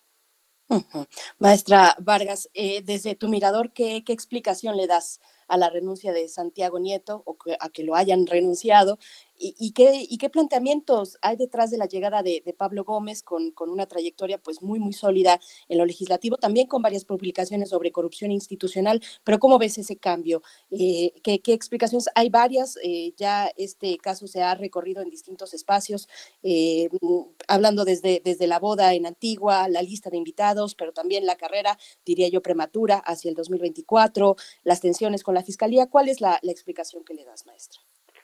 Eh, le, soy muy sincera, creo que todavía es, es, es muy prematuro porque hay muchas cosas que, que todavía no me quedan claras. Un, una, son, yo creo que más bien hay como, como elementos de los cuales podemos decir que son, que son variables que, importantes a tomar en cuenta para cualquier análisis que, que se haga. ahorita pueden salir muchas hipótesis, pero creo que en cualquiera de las hipótesis una primera variable es que eh, Santiago Nieto y hasta el momento, bueno, sus últimos tweets eh, reafirma que su lealtad está con el, el López Obradorismo, ni siquiera se refiere a la 4T, como lo hacía en un principio. Entonces esto quiere decir que, bueno, que el, el liderazgo, en este caso, la, el apersonamiento del liderazgo de la 4T en López Obrador o en el presidente López Obrador es lo que sigue Santiago Nieto y, es lo que él por lo menos expone en esos términos como su filia política y su filia de proyecto de gobierno y en función de eso es que él decide eh, eh, por renunciar, ¿no? El, eh, en ese sentido creo que es muy muy interesante porque precisamente a quien la, el, señalar en estos términos significa que no es un proyecto de 4T en su conjunto, ya lo que está apoyando, pero que fue un punto eh, que bueno que hace una gran diferencia de cuando él entra ahora que sale. La segunda parte y, en, y va abonado con esto es que eh, me, me parece ingenuo pensar que, que eh, se piense este la, la boda como un castigo eh, que agarra por sorpresa al, al ex titular de la UIF. Eh, el, el presidente López Obrador había sido invitado a la boda, había decidido no ir, pero pues vamos, obviamente él estaba al tanto de todo lo que estaba sucediendo.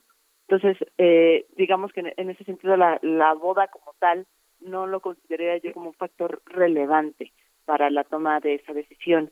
Eh, quizá más relevante me parecería el, el ver el, el, seguimiento de los casos que actualmente estaba llevando la UIF sobre eh, presuntos casos de corrupción en, en importantes que estaban vinculados al sexenio interior y que por algún motivo el, el se, se, determinara que el mejor momento para, la salida del titular pues era en este momento. Eh, hay, hay algunas hipótesis también que tienden a, a, favorecer pues en alguna situación al fiscal, pero pues por el momento la UIF no tenía ninguna investigación abierta o que por lo menos que se haya filtrado, haya información disponible que, que pudiera comprometer al fiscal en algún sentido y por esa razón no lo tomaría en cuenta. Eh, y, y en cuanto al, al, digamos que la ruta de, de hacer presidenciable a, Santiago Nieto, pues eso también lo veo y lo veo todavía muy lejano y segundo lo veo inviable porque eh, me parece que ya está muy claro quiénes son los perfiles de las personas en el caso de, de, Morena que podrían ser presidenciales o que podrían iniciar una carrera con, ambiciones presidenciales para para las próximas elecciones. Eh, que, insisto, creo que todavía faltan elementos.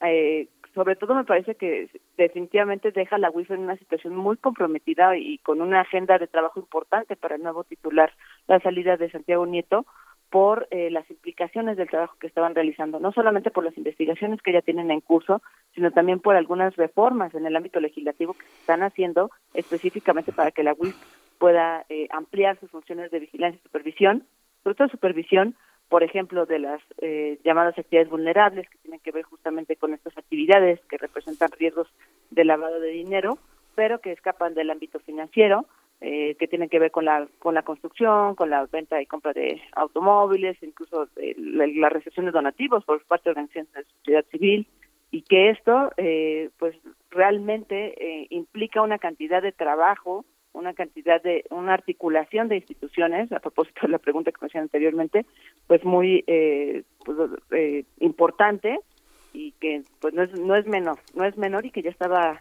digamos que ya estaba encaminada a que fuera el punto de, uno de los puntos cruciales de la discusión legislativa. Entonces yo creo que me iría más hacia esa parte de, de observar cuáles son los asuntos que quedaron pendientes para entonces evaluar verdaderamente cuál fue el, el, eh, a quién podría favorecer la salida de Santiago Nieto. Eh, hay una que tengo una última pregunta por mi parte. Hay una, hay una, es una, es una pregunta. Quienes hemos eh, viajado eh, eh, para festivales, una multica, una cantidad enorme de encuentros en el ámbito cultural, me refiero, hemos, em, este, sabemos que hay personas que viajan con los viáticos que muchos artistas necesitan en efectivo. No sé, lo he visto en festivales de todo tipo, no solo en México y viajan con dinero que no declaran.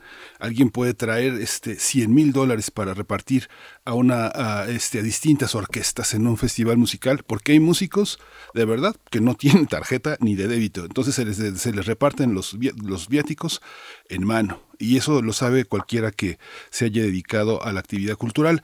Uno sabe que las leyes, las disposiciones que marcan un mínimo de efectivo eh, para transitar de una frontera a otra, pues son estandarizadas. Eso es, pasa en todas partes.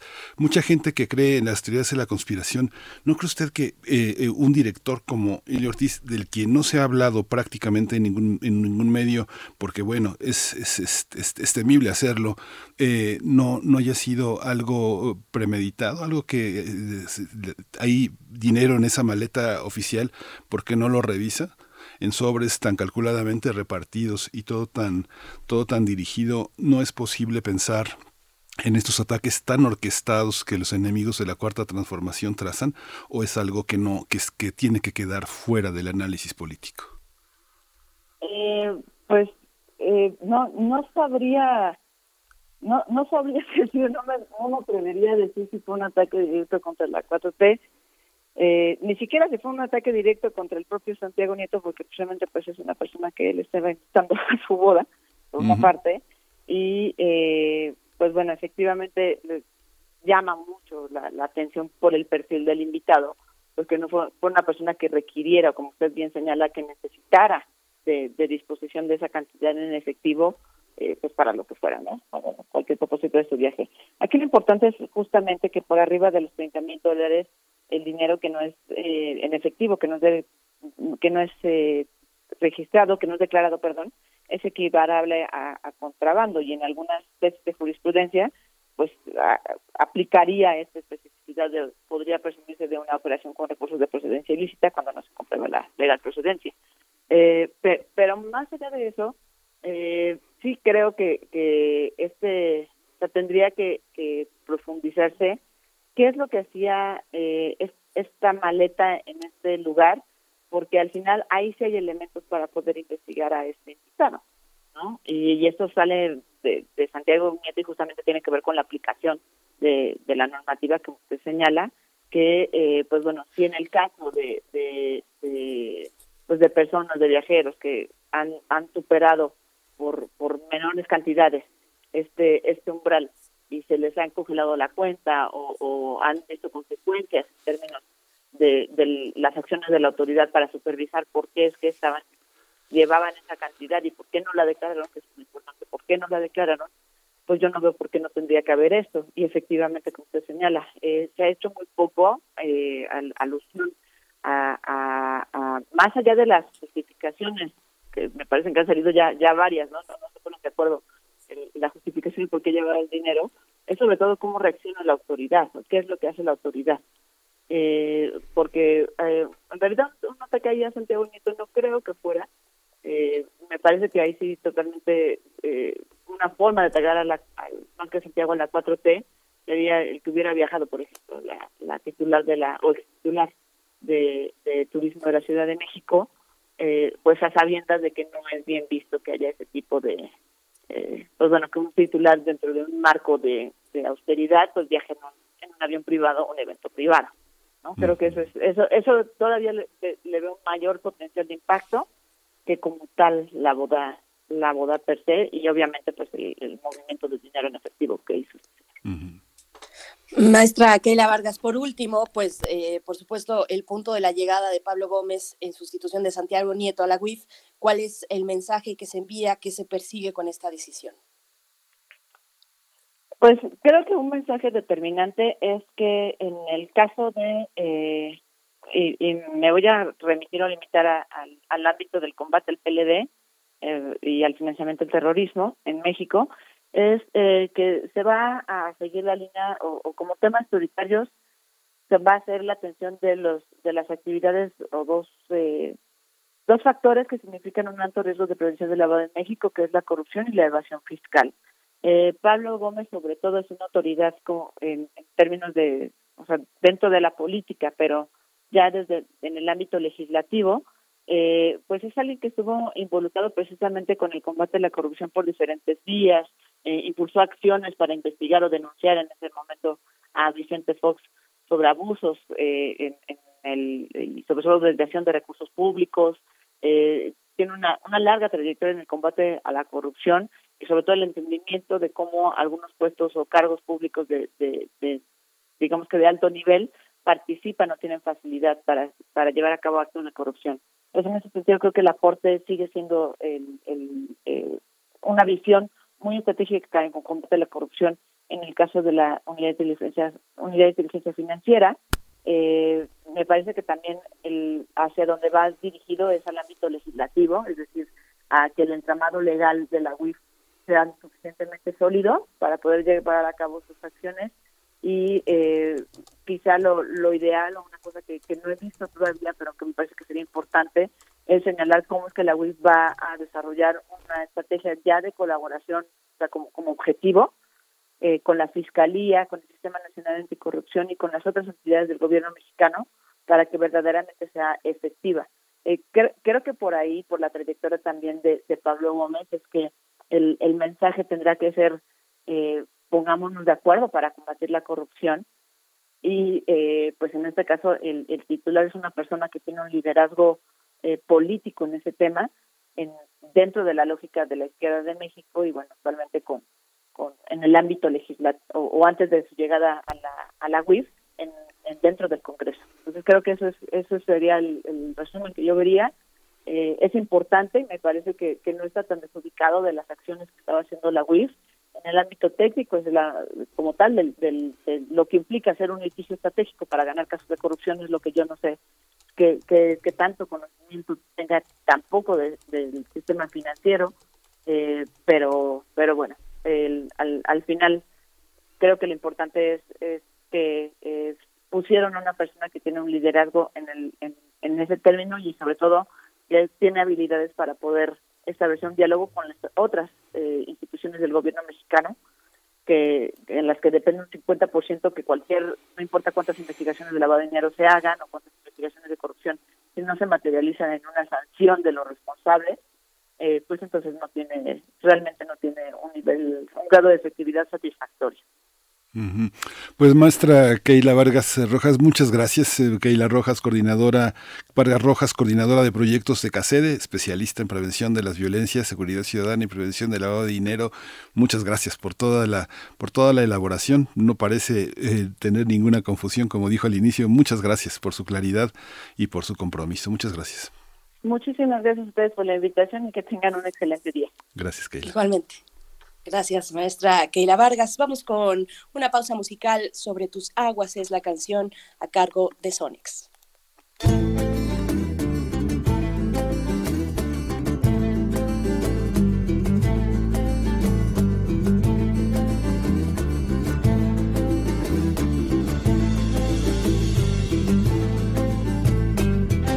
No quiero que nunca pare de llover el suelo lluvia temprana. Quiero ver la tierra florecer con el sol que alumbra en la mañana. Quiero ver la tierra florecer, mecerme en tu mar con mi piragua. Aire en tu caudal, quiero beber, mojarme en la fuente de tus aguas.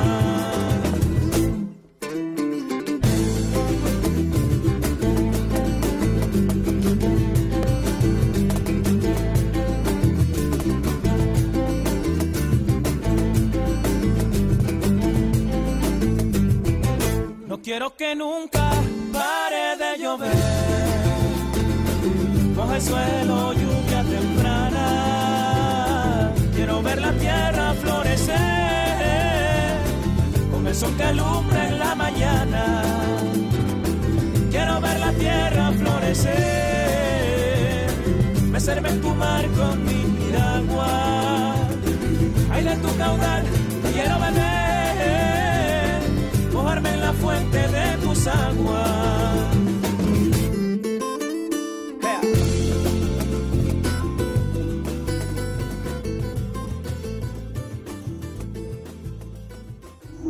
Primer movimiento.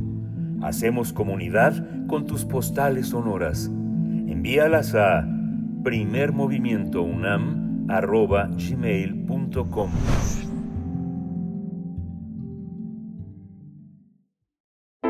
Nota del día.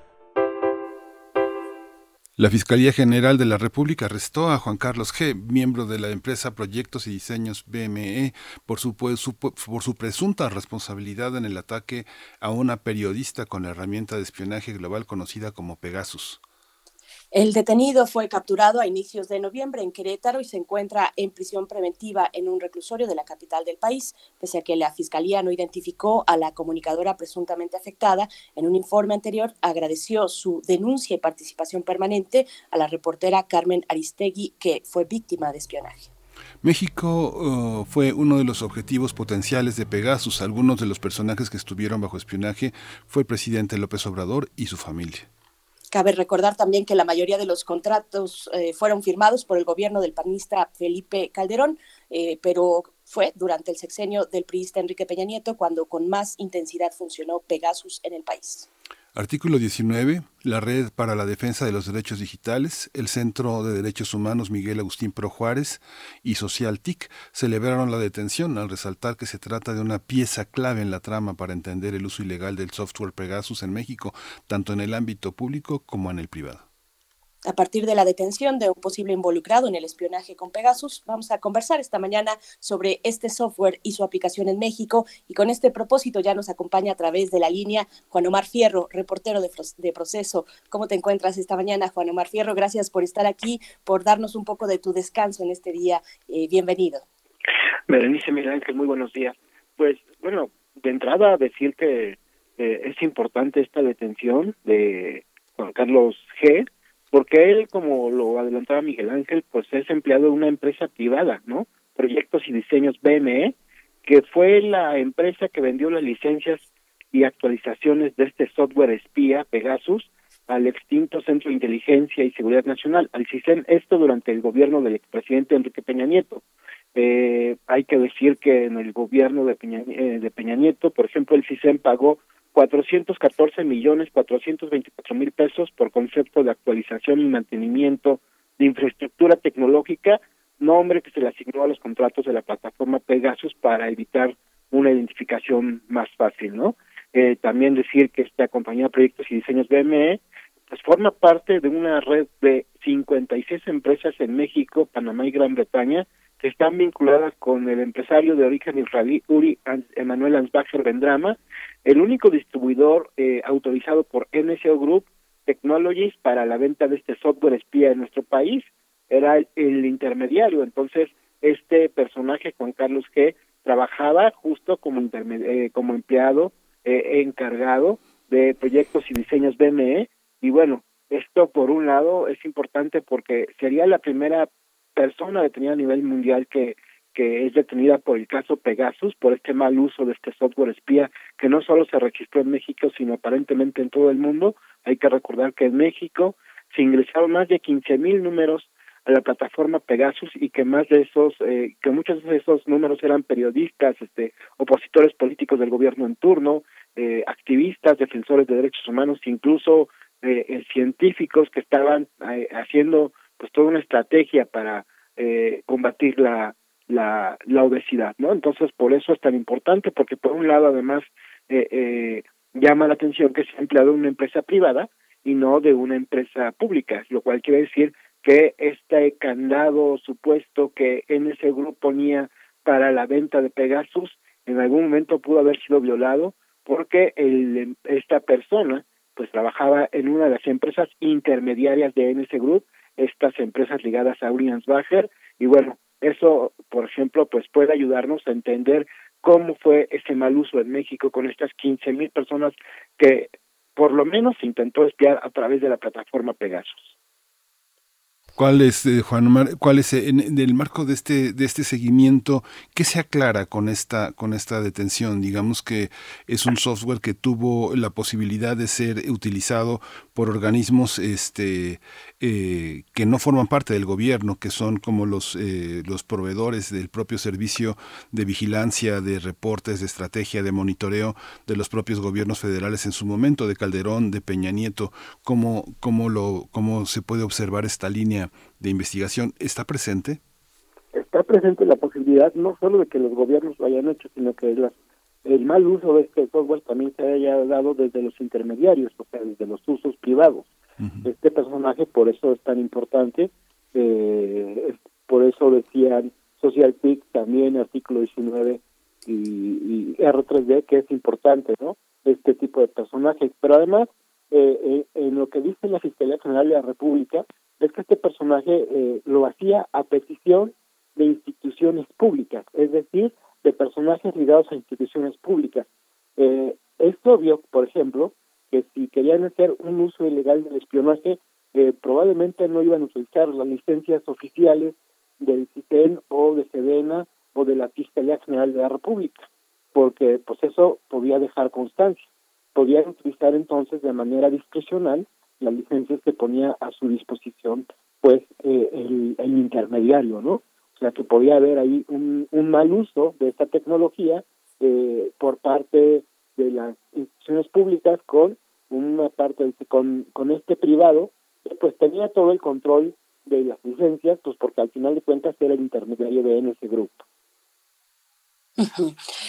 Omar, háblanos también, bueno, un poco más a profundidad de esta red de empresas fachada ligadas a este empresario israelí eh, que operaban en México. Es una red de, entiendo, casi o cerca de 30 empresas fachada de este tipo.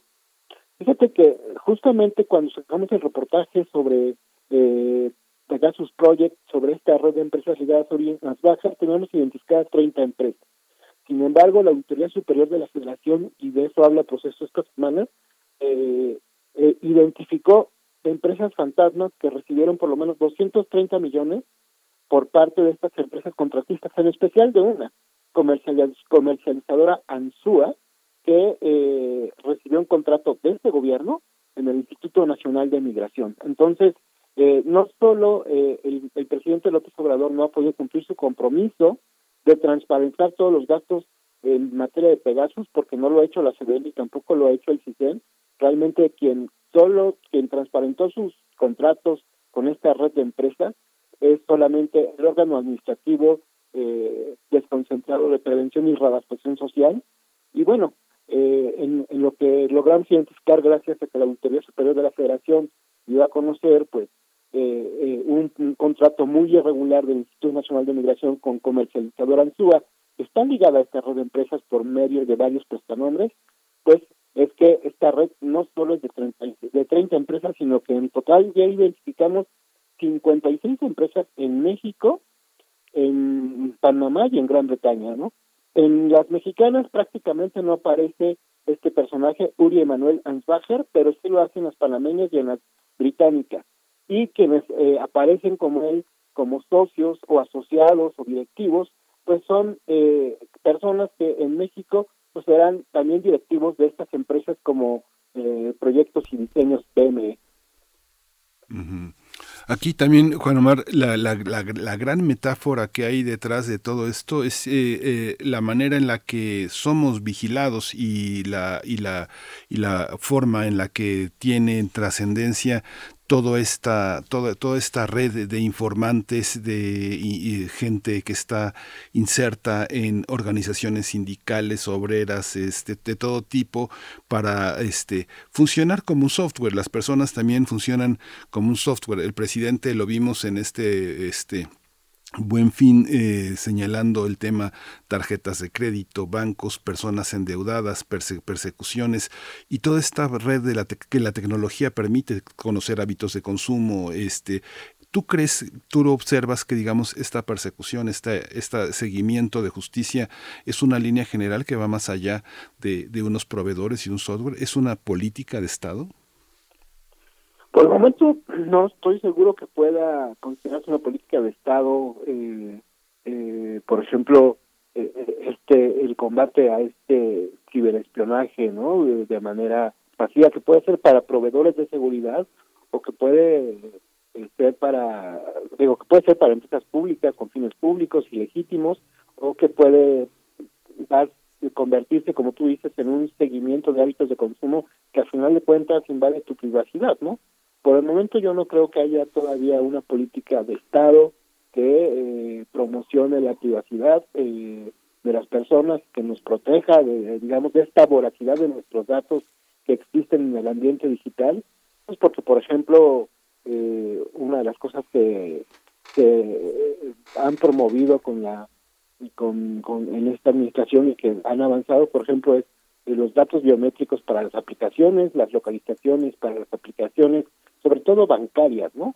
Eh, y también, pues, decir que mientras no se esclarezca a cabalidad el caso Pegasus, pues no podremos hablar de esta política de Estado que promueva nuestra privacidad. Eh, hay un primer avance en la detención de una persona, pero sí necesitaríamos que las autoridades federales transparentaran, sí de manera clara, por ejemplo, los contratos de Sedena y de la Secretaría de Defensa Nacional y del CISEN. Esos contratos están ahí, existen, no importa el nombre que les hayan puesto y que bajo ese nombre otros, eh, digamos, el, el, gobierno anterior haya dicho, no, no tenemos contratos por con Pegasus. Sí, claro, porque no dicen Pegasus, pero existen otras denominaciones y mientras el gobierno actual no las transparente, pues no podremos en, eh, creer que se está haciendo algo por la privacidad de todas las personas, de todos los mexicanos. Juan Omar Fierro, ustedes pues han realizado un trabajo muy, relevante desde el proceso y también con Aristei Noticias. Háblanos un poco de, ese trabajo de investigación periodística, hasta dónde han podido llegar para esclarecer este caso desde la mirada y la óptica periodística y dónde se encuentran con ese tope. Ya nos adelantabas un poco esto también eh, de cara a, a, pensar qué se espera a partir de esta detención, eh, la detención de esta persona, Juan Carlos G. Pues se espera que a partir de la detención de Juan Carlos que pues eh, las investigaciones tomen en cuenta lo que la propia Fiscalía General dijo, ¿no? Que él hacía eh, aparentemente intervenciones, entre ellas la de la periodista Carmen Aristegui, eh, esto dicho por la propia Fiscalía General de la República, eh, pues a partir de esta de esta línea de investigación se investigue también a servidores públicos que hayan permitido o avalado o solicitado no este mal uso de la tecnología que se supone está destinada a, labores de seguridad nacional y de combate al crimen organizado. Eso esperaríamos, ¿no? Que, que, se, que se investigue a los servidores públicos que lo utilizaron de mala manera. Y, y por otro lado, bueno, pues en las investigaciones periodísticas tal vez el, el freno más importante ha sido conocer estos contratos que sabemos que existen de CDN y de, del CISEN y por eso también esta exigencia ¿no? de que se transparenten que es como parte de los compromisos además que se han hecho desde la conferencia matutina y que no sabemos por qué digamos CDN y el CISEN lo han desacatado tampoco sabemos si el presidente sabe que a estas alturas casi dos meses después de que se diera a conocer Pegasus Project y que él diera la orden de revelar estos contratos sí se van a hacer públicos, ¿no? Y también aclarar de todos esos contratos este, cuántos correspondieron, porque son 56 empresas, ¿no? Aclarar de todos los contratos dados a esta red de empresas ligadas al empresario israelí Uriens Bacher, saber cuántos de estos pudieron estar este, relacionados con pedazos y cuántos con otros servicios. Y, y por otro lado también, pues yo creo que hay una presión a nivel internacional sobre el gobierno de Israel, pues para que también eh, ponga algún tipo de freno a sus eh, empresas eh, que a final de cuentas reciben el aval del, del Ministerio de Defensa de Israel, eh, a este tipo de empresas que hacen el ciberespionaje digital, porque bueno, pues eh, espiaron aparentemente o, o por lo menos ingresaron números de, por ejemplo, del presidente de Francia desde usuarios de Pegasus en Marruecos. Entonces, pues, estamos hablando prácticamente de espionaje a nivel de Estado y pues sí urge que eh, pues haya un control a este mercado mundial de, de, productos de seguridad de ciberespionaje que por el momento parece estar pues en manos solo de los proveedores y de los eh, eh, diseñadores de estos software, no de estos programas espía. Juan Omar Fierro, una última cuestión muy brevemente, ahora que lo mencionas, eh, esta pues presión internacional sobre esta empresa israelí ha surgido o ha surtido también un efecto, algún efecto de presión en esa presión internacional para que también las instituciones, en el caso mexicano, pues avancen sobre el tema y, el esclarecimiento del mismo? Sí, ha habido pronunciamientos de los relatores de libertad de expresión por, por la gravedad que hubo en el uso de nuestro país. Había antes de Pegasus Project pues casi 26 casos documentados que eh, con con la revelación de Pegasus Project tuvieron pues no solo mucho más, o sea, por ejemplo, muchos compañeros de proceso, eh, periodistas de toda, de todas de todas las índoles, entonces ha habido sí pronunciamientos de la ONU porque se esclarezca este caso en nuestro país, ¿no? Nuestro país es uno de los casos emblemáticos del mal uso de Pegasus, entonces por eso ha habido pronunciamientos de la ONU, de, de la eh, Comisión Interamericana de Derechos Humanos, de la Relatoría de Libertad de Expresión de, la propia OEA y, pues, por supuesto, ¿no? De, de, de las organizaciones mexicanas como artículo, de las organizaciones internacionales como artículo 19, Reporteros sin Fronteras, para que en México haya un esclarecimiento del caso, pues porque es de verdad, de verdad, uno de los casos emblemáticos del mal uso de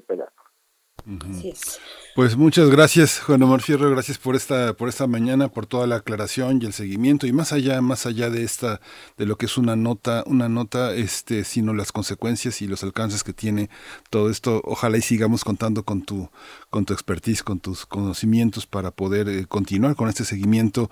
Muchas gracias, Juan Omar Fierro, por toda esta mañana. Miguel Ángel Berenice, un, gusto estar en, en Radio Gracias. Gracias, Juan Omar Fierro, reportero de proceso. Seguimos desde ahí, leemos las entregas que eh, este medio ha realizado, muy importantes, muy relevantes, sobre este caso de Pegasus, del espionaje con el software Pegasus en México. Nosotros vamos ya a la pausa de la hora, vamos al corte, nos despedimos de la radio Nicolaita. Hasta el día de mañana a las 8 en punto nos volvemos a encontrar. Quédense aquí en Radio UNAM Después de la pausa viene la poesía necesaria, la mesa del día y también hablaremos acerca de la COP26, sus resultados, eh, ya que ha culminado, pues estaremos conversando con la doctora Clementina Equigua para el cierre del programa. Quédense aquí, vamos al corte. Queremos escucharte. Llámanos al 55 36 43 39 y al 55 36 89 89. Primer movimiento. Hacemos comunidad. La psicología analiza al ser humano, sus escenarios y comprende su realidad.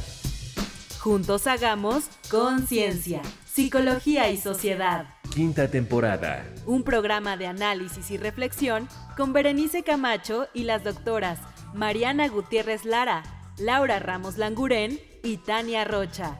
Todos los lunes a las 18 horas por el 96.1 de FM. Y sigue la conversación en radiopodcast.unam.mx.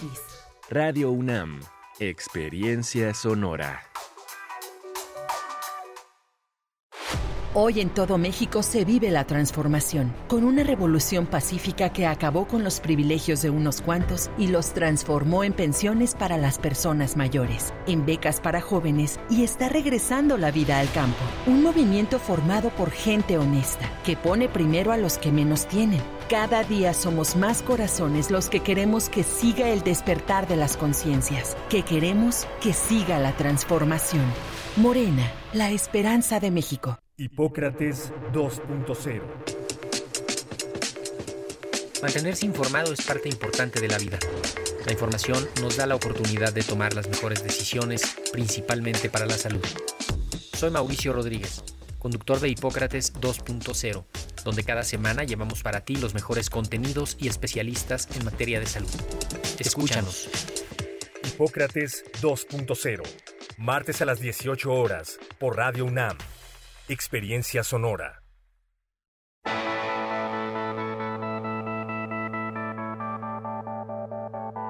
La imaginación al poder.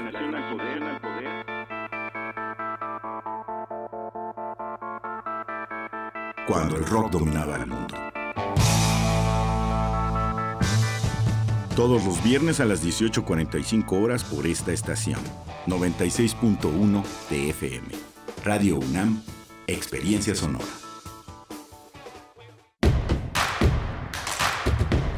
Síguenos en redes sociales. Encuéntranos en Facebook como Primer Movimiento y en Twitter como arroba PMovimiento. Hagamos comunidad.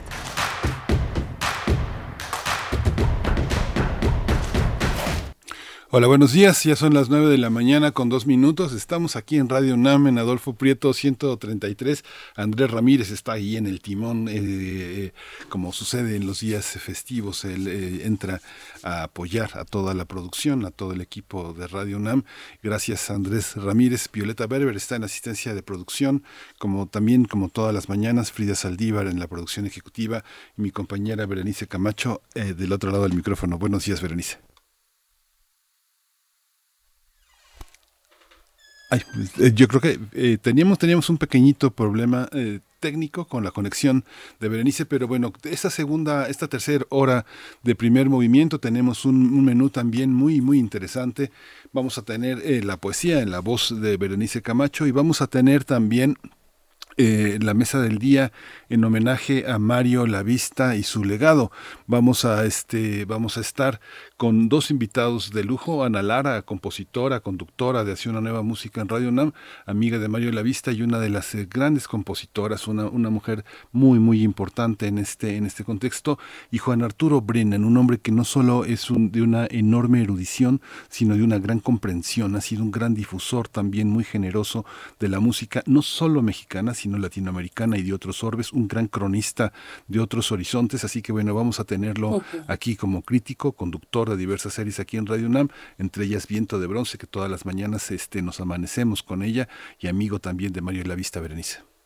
Pues sí, será muy interesante esta mesa a continuación con Ana Lara, con Juan Arturo, Juan Arturo Brennan, eh, para hablar del el legado, un homenaje a Mario Lavista, su legado en la música, en la cultura, y, pues bueno, también al cierre con la doctora Clementina Kigua, el fin de la COP26, de esta cumbre que además eh, pues destaca la, de, la declaración de Glasgow, es el tema que estaremos conversando con Clementina Kigua. Ustedes nos pueden enviar sus comentarios, ya algunos nos escriben a pesar de ser un día de descanso de Azueto, nos dice Huehuetlacatl por acá en Twitter, buenos días de Azueto, no Azueto, a toda la banda, escuchándolos desde, desde temprano mientras preparo el desayuno y se hace el café porque hace frío.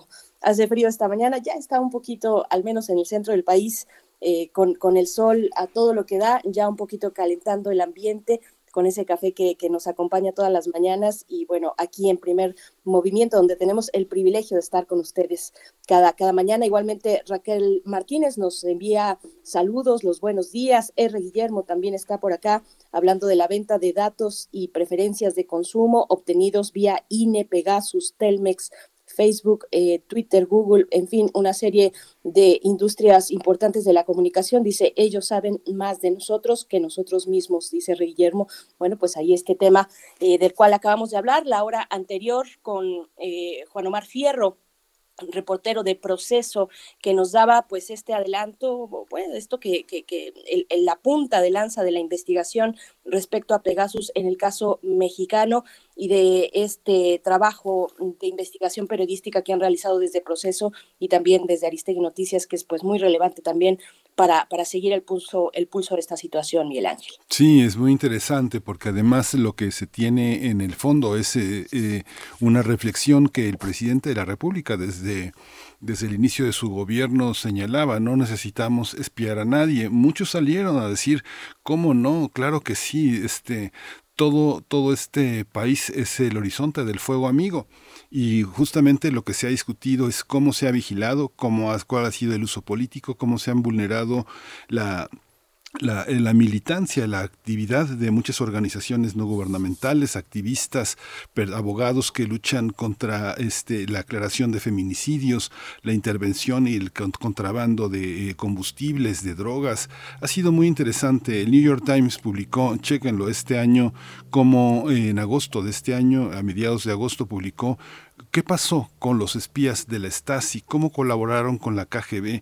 Hay documentos muy interesantes de cómo colaboró eh, también el CISEN en aspectos internacionales para muchos eh, refugiados, para muchas personas que estuvieron aquí, corresponsales, este, eh, cómo se arma el rompecabezas que dejaron los espías de la Stasi. Un equipo de archivistas pasa el tiempo en una minuciosa labor de reconstrucción de millones de documentos que la secreta, la policía secreta alemana este, elaboró para, para develar la identidad de muchas personas. La KGB también, una, una red de espionaje internacional que se debe atender y que se debe conocer para saber también quiénes somos nosotros, Berenice.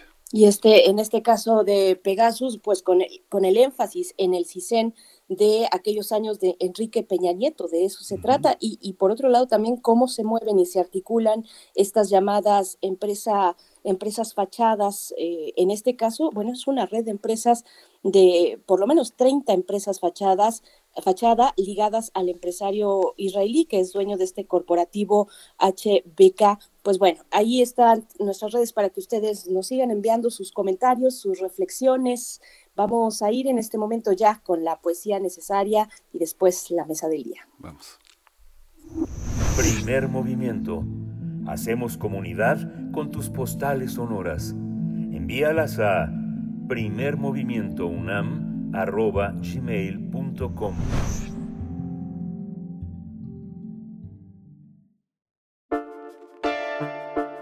Es hora de Poesía Necesaria. La poesía de hoy es del escritor chileno Nicanor Parra, ni más ni menos un poeta, cuentista y narrador, pues considerado el, creador, de la antipoesía.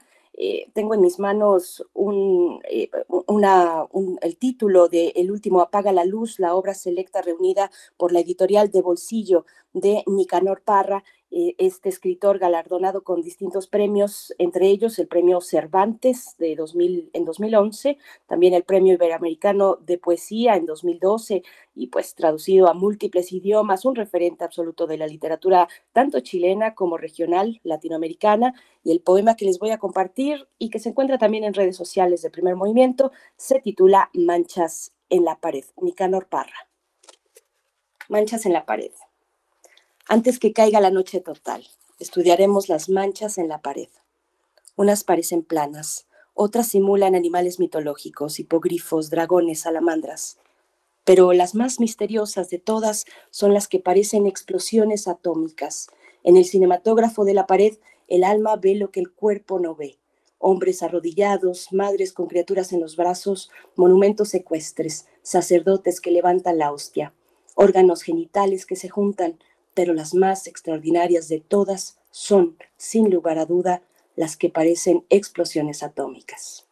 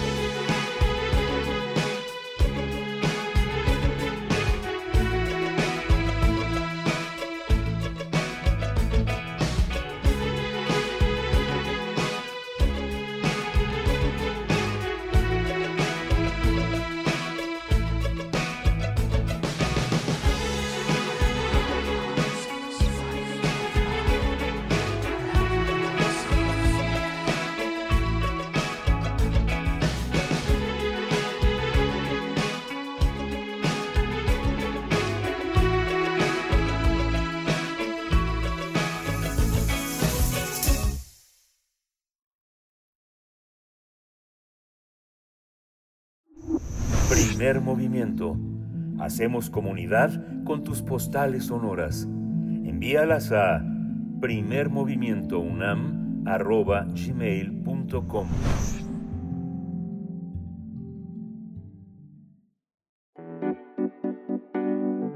La mesa del día.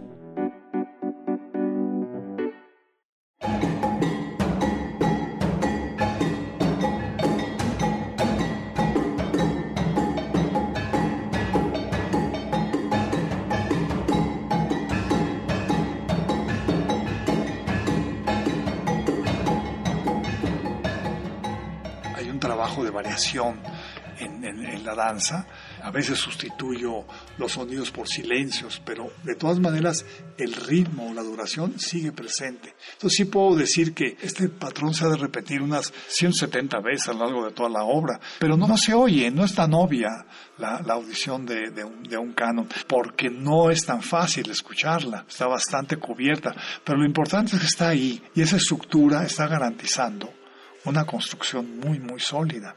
El interés mío en utilizar esas formas antiguas como el canon o, las estructuras is- isorrítmicas no es para que se noten, es para tejer bien la obra, para, para que esté bien tejida.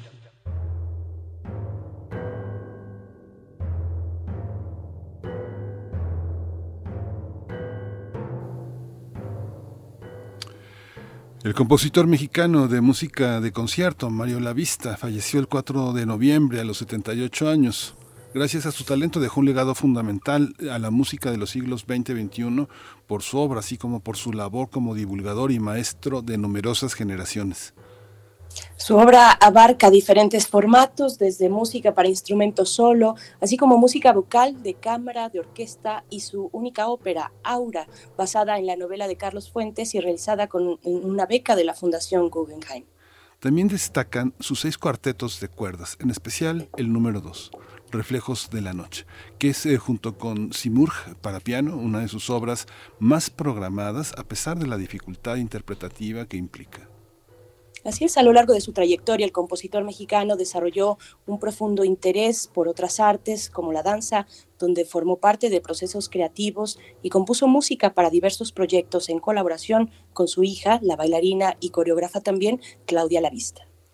Mexicano también, Mario Lavista se comprometió con la formación de nuevas generaciones de compositores y es que por más de 45 años fomentó la libertad de creación y la experimentación de nuevas técnicas instrumentales a través de las cátedras de análisis, composición y lenguaje musical del siglo XX que impartió en el Conservatorio Nacional de Música. Su gusto por la música de cine quedó plasmado también en las bandas sonoras de películas como Cabeza de Vaca, Vivir Mata, Eco de la Montaña y María Sabina. Además, a lo largo de su vida, el compositor mexicano recibió múltiples reconocimientos. Hoy vamos a conversar sobre este legado y, vamos, a vamos a hacerlo con Ana Lara, a quien presento. Ella es compositora, conductora de Hacia una Nueva Música en Radio UNAM, amiga de Mario Lavista y una, una mujer fundamental también, no solo en la composición, sino en la divulgación de la música en México. Ana Lara, bienvenida. Buenos días. No estamos escuchando a Ana Lara, vamos a dejar que la producción pueda volver a conectarnos eh, y, y hacer esta comunicación. Por mi parte, mientras tanto, yo presento a Juan Arturo Brennan, crítico musical y conductor de diversas series aquí en Radio UNAM, amigo igualmente de Mario Lavista. Juan Arturo Brennan, muy buenos días. Ya, ya le habíamos escuchado pues muy temprano, como cada mañana, antes del primer movimiento. Es un placer estar aquí para hablar del legado de Mario Lavista. Bienvenido. Fíjate, Berenice, que todavía no se, no se, no se logró conectar a, a Juan Arturo Brennan, pero ahora sí, ya está, ya está Ana Lara eh, entre nosotros. Buenos días, Ana. Gracias por estar aquí en Primer Movimiento. Buenos días y estoy encantada de estar con ustedes hablando de este maravilloso personaje que fue Mario Lavista, maestro maravilloso y gran músico. Gracias. Gracias, Ana Lara. Escuchamos y todavía de fondo y, desde el principio a la introducción de, esta charla, la danza isorrítmica para cuatro percusionistas de 1997 eh, en una interpretación del ensamble de percusiones Tambuco. Esta interpretación y esta pieza eh, hablas, ab, abordas, Ana Lara, en el especial que, que, que diriges a, a, la obra de Mario Lavista. Cuéntanos un poco pues de este legado, empezando tal vez por esta danza isorrítmica, las estructuras isorrítmicas en la obra de Mario Lavista. Bueno, una de las cosas que, escuchamos que decía Mario Lavista era su amor por la música medieval y este, las técnicas de, composición de esa época, como eh, esta manera de, de, trabajar los ritmos que se repiten, la isorritmia que se llama, que es algo que él usa no solamente en esta pieza en particular, sino en muchísimas de sus obras. Lo que es muy interesante en el trabajo de la vista es que estas técnicas medievales y de, renacimiento también eh, toman un, un aspecto muy contemporáneo porque combina con cosas más contemporáneas. Entonces, lo que él decía, y yo creo que, que no solamente se aplica a esta obra, sino a su obra en general, eh, él utiliza medios eh, técnicos que, son fundamentales para la construcción de una obra, pero lo transforma en un lenguaje muy contemporáneo, porque finalmente eh, nosotros los compositores hacemos la música para el público que nos escucha ahora, no para el futuro, sino ahora. Y en eso Mario La Vista estaba muy consciente que él estaba escribiendo para ciertos intérpretes y, por supuesto, para el público de hoy. Fíjate, Ana, que introdujimos esta mesa con una idea interesante de la vista, que es la idea que tienen los grandes creadores tanto en la plástica como en la literatura, que las grandes estructuras eh, no son para exhibir el talento del compositor, sino para darle firmeza y solidez a la composición. Eh, me gustaría un poco que desnudaras esta parte tan sólida de Mario La Vista eh, musicalmente y que nos hablaras pues un poco como qué significa no ser un no ser un músico ilusionista, sino tener la solidez de un discurso que, que va hacia el futuro. Un poco cuéntanos esa parte? Mira, eh, Mario la vista en las clases de composición y análisis repetía siempre que las técnicas son una cosa y la, las estéticas son otra cosa. Que uno puede emplear diversas técnicas en, en, diferentes obras, pero la estética es la, la propia, ¿no? Y yo creo que en, eh, en estos ejemplos, en, las danzas isorrítmicas, pero en su, en su música religiosa, que también es muy evidente este contraste de las técnicas eh, medievales con el, lenguaje muy contemporáneo, como eso se va combinando de una manera realmente increíble. Entonces yo creo que esta idea de la técnica que se pone al servicio de una estética es fundamental para la obra de Mario Lavín. Eh, y, y, justamente eh, porque él, su estética era tan, tan personal, evidentemente las técnicas que él utiliza se ponen en segundo término, son fundamentales para la, la estructura, pero no es importante para el escucha. Ya estamos también en compañía de Juan Arturo Brennan, a quien habíamos presentado al principio, pero les recuerdo, es crítico musical y conductor de diversas series aquí en Radio UNAM, amigo igualmente de Mario Lavista. Juan Arturo Brennan, buenos días. Eh, te dimos los buenos días muy temprano, al inicio en Viento de Bronce, al inicio antes de primer movimiento, como cada mañana, y es un placer poder estar contigo eh, en esta ocasión. Juan Arturo Brennan, bienvenido. Gracias, buenos días a todos. También Karina. Hola Ana, buen día. Buenos días, Juan Arturo. Gracias. Hace un momento, bueno, estamos hablando de la, la estructura, de la, de la estética también en la composición musical. Eh, y, y, Ana Lara hablaba un poco de los tiempos verbales y me gustaría preguntar al respecto, Juan Arturo Brennan, ¿en qué tiempo verbal conjugamos la obra y el legado de, de Mario Lavista? Evidentemente siempre en presente en presente antes, en presente hoy y en, presente, en presente en los tiempos que vienen. Es decir, con esto quiero, eh, me refiero a que eh, la, la música de Mario es una importancia tal en el contexto de nuestro discurso cultural que habrá que tenerla en ese tiempo presente siempre, siempre. ¿sí? El, el trabajo eh, de darla a conocer más de lo que ya se conoce, de preservarla, y la música misma y todo lo que Mario hizo alrededor de la música, me parece que es un trabajo cotidiano por lo cual me, gusta pensar en el tiempo presente, pero todo lo que tiene que ver con Mario, su música, sus palabras, sus textos, sus enseñanzas. Fíjate, Juan Arturo, que eh, justamente Ana Lara consideraba, eh, ponía sobre la mesa la distinción entre técnica y estética. ¿Cómo entender desde tu punto de vista como crítico esos, esos dos ámbitos? ¿Son legibles desde el punto de vista de la escucha del espectador?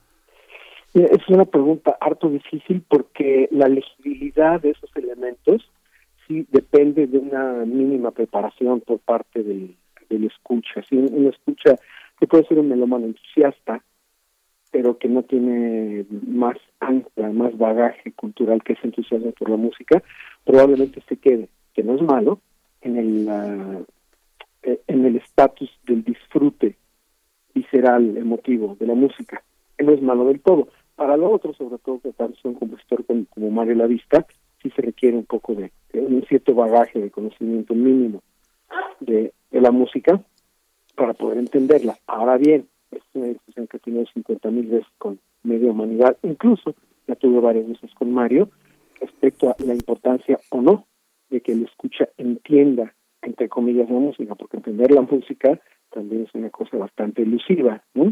Lo, lo que quería mencionar al respecto, y que creo que es harto importante en la, en la música de Mario, espero que Ana esté de acuerdo conmigo, es que Mario comentaba con cierta frecuencia, y esto lo recuerdo desde mis primeros contactos con Mario, estoy hablando de los ochentas, de los años ochentas del siglo pasado, Mario, quizás sí puedo usar la, expresión de que se quejaba, más bien lamentaba, Mario lamentaba en, buena medida lo que él consideraba como la pérdida de la expresividad en la música contemporánea y se refería básicamente a, a muchísima música que es básicamente para el cerebro, pero no para el oído y para el alma y es muy evidente que Mario logró una obra que cumple ambas funciones, ¿sí?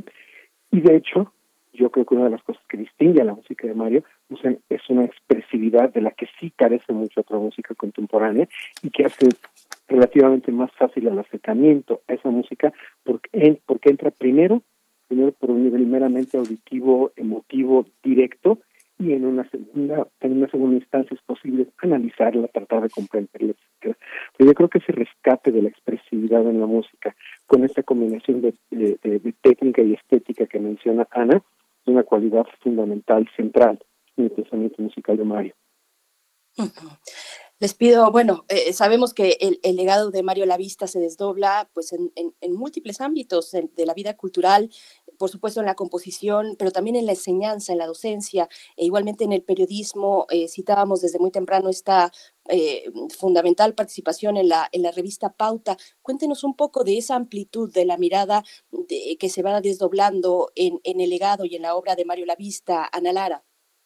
Pues mira, cuando yo era eh, alumna de María Levista en los años 80, justamente esa década en que también eh, lo conoció Juan Arturo, fue una época muy importante para el trabajo de Mario Lavista porque eh, estaban regresando grandes intérpretes mexicanos, Horacio Franco, eh, Luis Humberto Ramos, Elena Ariste, Guillermo Portillo, y con ellos él fue descubriendo esta, estas nuevas técnicas, ahora ya no son nuevas, pero en esa época lo eran, las nuevas técnicas instrumentales, la posibilidad de que los instrumentos eh, monofónicos pudieran hacer dos o, tres notas a la vez.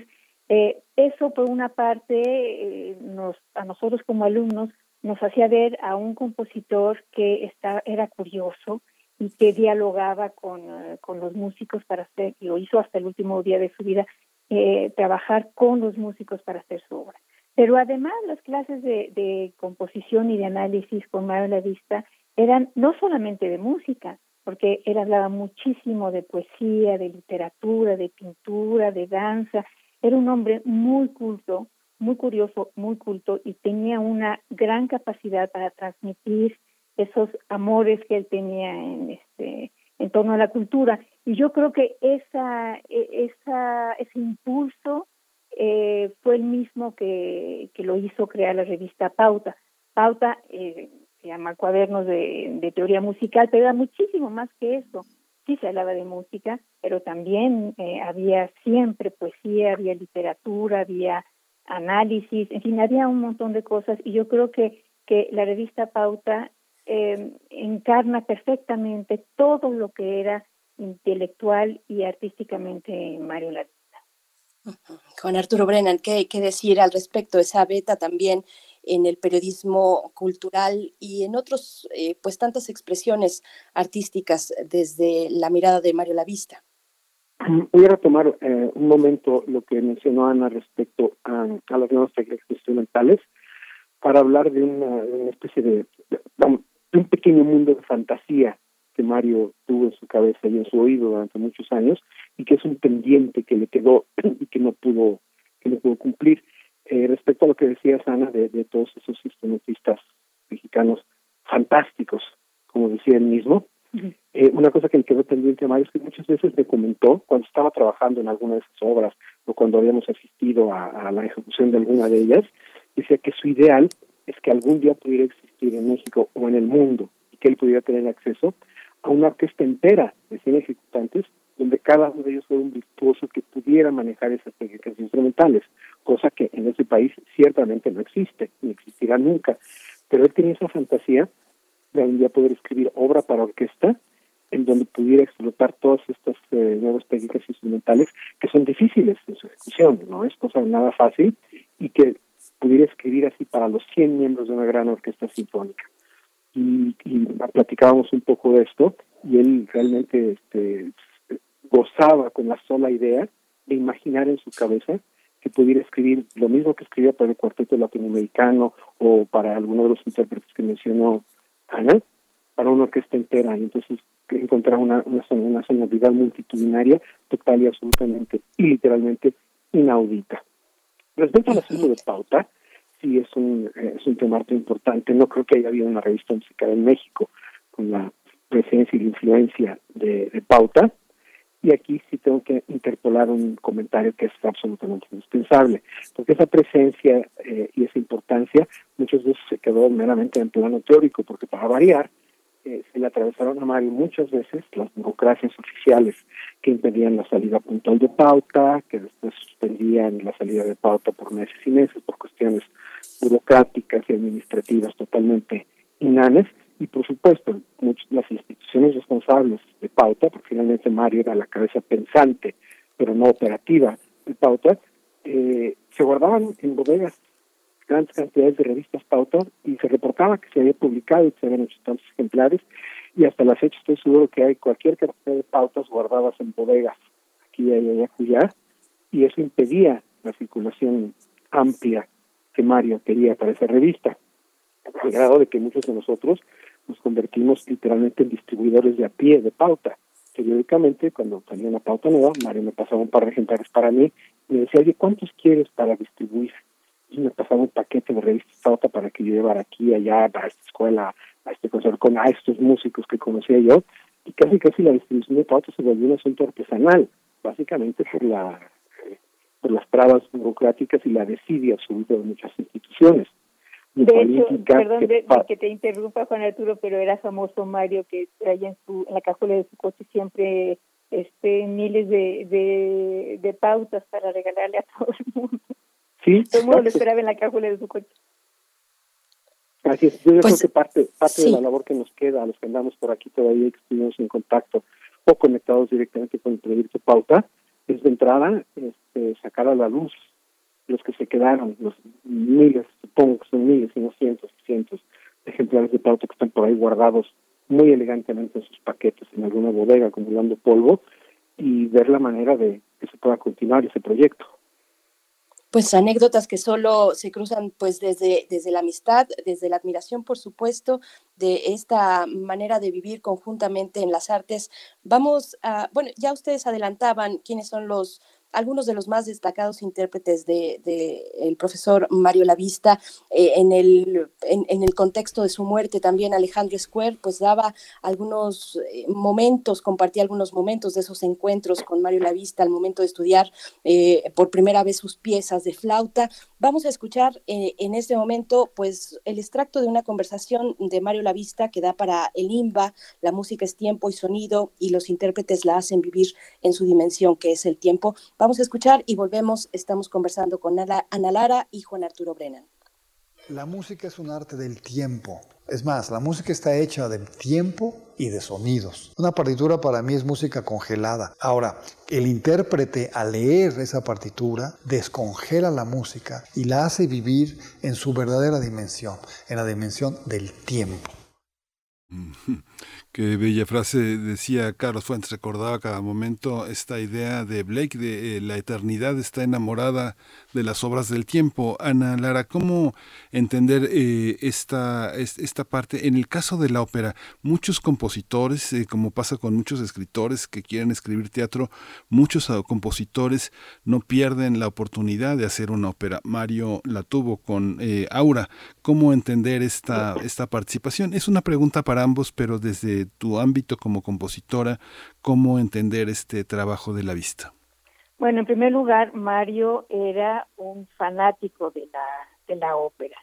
De hecho, él eh, nos contaba que desde muy joven iba a casa de su tío Raúl Vista a escuchar, perdón, a escuchar ópera. Y después esa tradición él la continuó con, con nosotros, con sus alumnos y con sus amigos había sesiones regulares en, en su casa en las que no había video, pero teníamos las partituras y él nos nos eh, hacía una introducción sobre la, ópera. Entonces él tenía este amor por la por la ópera y eh, en realidad yo creo que era natural que este que, que, hiciera una ópera. Ahora hay que mencionar también que en ese en ese mismo momento en el que Mario compuso Aura se compusieron otras obras importantes en la ópera mexicana gracias a Ignacio Toscano, porque él era entonces el director de, de, la ópera en Bellas Artes y eh, que también era un visionario y amante de, la música contemporánea. Y es en ese contexto que Mario decide eh, hacer una ópera sobre Aura, que, es un eh, es un texto que, que va muy bien con el imaginario de, de Mario Lavista. Estas, estas cosas misteriosas, en donde aparentemente no pasa mucho, pero que hay un trabajo psicológico muy interesante. Entonces, es en ese contexto que, que Mario Levista hace, hace Aura y este y yo creo que además es una es una obra que se está volviendo a, programar afortunadamente y que podemos tener ahora un acercamiento distinto al que se tuvo en, los años 80 cuando la compuso. Creo que es una obra que ha envejecido muy bien y que muestra muy bien este eh, esta manera berusiana que, que, que, Mario intentó hacer en, en Aura, y que es decir, es una música en donde parece que no pasan cosas, pero en donde profundamente están se están transformando los caracteres y por lo tanto la música. Juan Arturo, ¿cómo, cómo ahora que Ana, Ana, menciona a Nacho Toscano, esta, esta parte de los rituales de la, de la política cultural, hay una parte que es sumamente histórica, como lo que tú refieres ahora de las revistas en la cajuela del coche, las reuniones de Mario con, eh, con, la comunidad cultural, me, me, da la impresión también eh, en, esta, en esta manera de convivir muy, eh, muy cercana, como fue en su momento Cuevas, Rojo, Felgueres, Carlos los Fuentes. ¿Cómo entender esta inserción de los ritos eh, de composición, de política cultural que arrojan grandes obras para la posteridad? ¿Cómo entender la participación de la vista en eso? Yo creo que hay que entenderla en, un sentido muy amplio. Sí, Mario era compositor y era maestro de música, y Ana es una de, este, de las muestras cabales de la influencia profunda de Mario una muy buena generación de muy buenos compositores y compositoras, pero Mario era un, hombre de, visión cultural y humanista general. Yo recuerdo con claridad meridiana que una de las que, cuando despotricaba con más ahínco y más vehemencia era en contra del sistema educativo general de este país.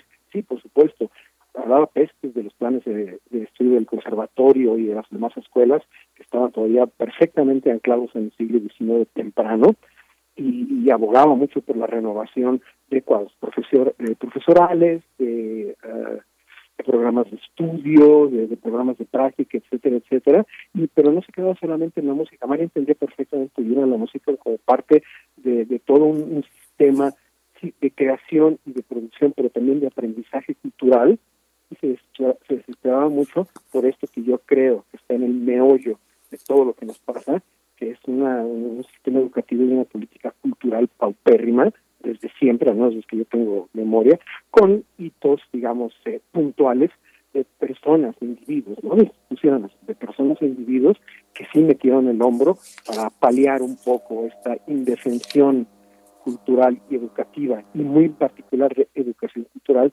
de la que padecemos. Pues en ese sentido, María entendía perfectamente bien la importancia absolutamente capital de un sistema educativo funcional para que la educación, digamos, básica se fuera reflejando con el paso del tiempo en, una población, en un estudiantado, en, una colectividad culta en general y por ende cercana a la posibilidad de la apreciación musical.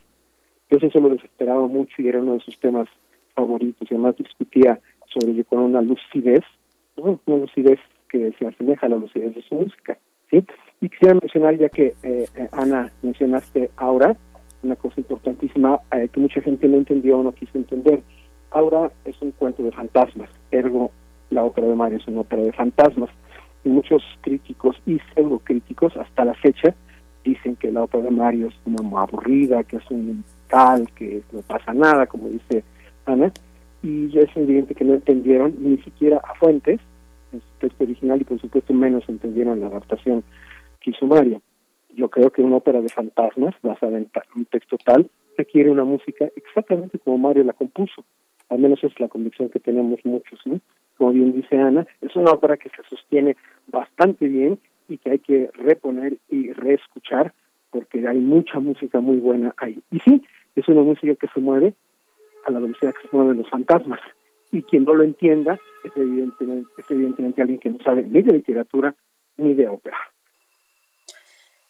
Estamos conversando acerca de la obra de Mario Lavista y conversamos desde la amistad y también enlazamos, eh, entrelazamos esta charla con, con un poco de música y precisamente abriendo la oportunidad para, para hablar de las influencias de los maestros de Mario Lavista lo que vamos a escuchar a continuación es un homenaje, es un homenaje a John Cage que se titula Jaula, es una obra de 1976 que la vista eh, elaboró junto con el artista Arnaldo Cohen, una pieza para piano y precisamente vamos a escuchar y volvemos eh, para hablar con Ana Lara, seguir en esta conversación con Juan Arturo Brennan y hablar de esas influencias y esos maestros en, en Mario Lavista. Vamos, vamos a escuchar.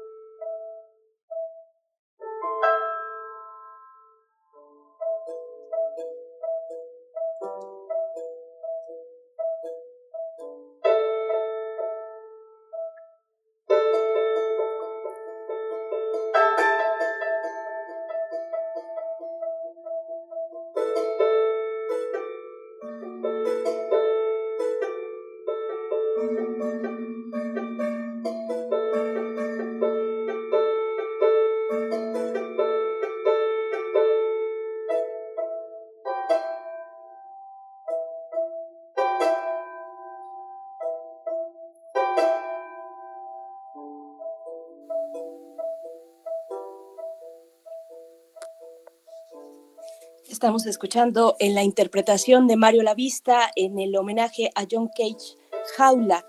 Eh, eh, ocurrió en el Museo de Arte Moderno una pieza de 1976 y bueno, ya nos vamos acercando hacia el cierre de esta charla que, ojalá sea también pues la antesala de muchas oportunidades más de seguir eh, difundiendo y, revisando los alcances del legado de Mario Lavista, Ana Lara, Juan Arturo Brennan, pues esa cuestión, las influencias y los maestros en Mario Lavista, Ana Lara.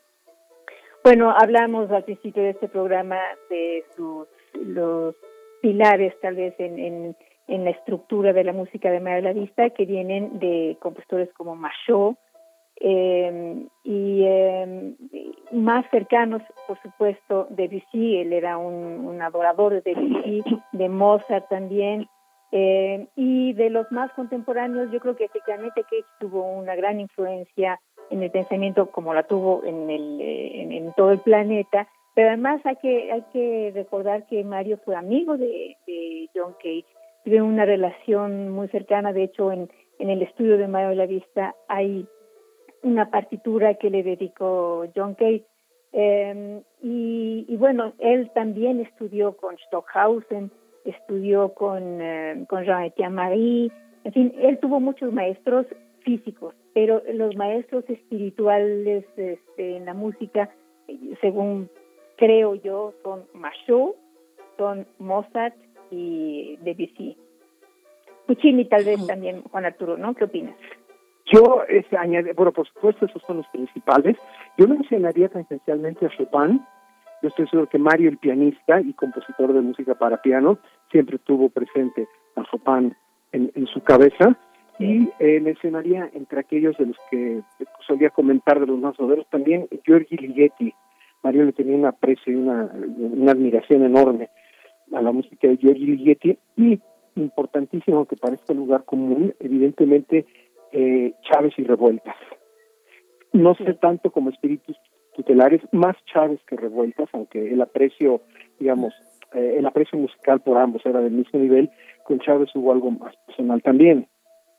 Pero yo, yo, creo que no, no está de más mencionar la, la presencia importante de Chávez y Revueltas como pilares en el pensamiento de, de Mario, básicamente porque aluden a dos momentos enormemente importantes en el desarrollo de la música mexicana desde puntos de vista muy distintos, pero de alguna manera complementan un mundo musical específicamente mexicano de gran importancia. Y yo siempre percibí que Mario tenía esto absolutamente presente en su trabajo, sí en su trabajo de, de composición, pero también de muy buena manera en su trabajo de divulgación. Uh -huh.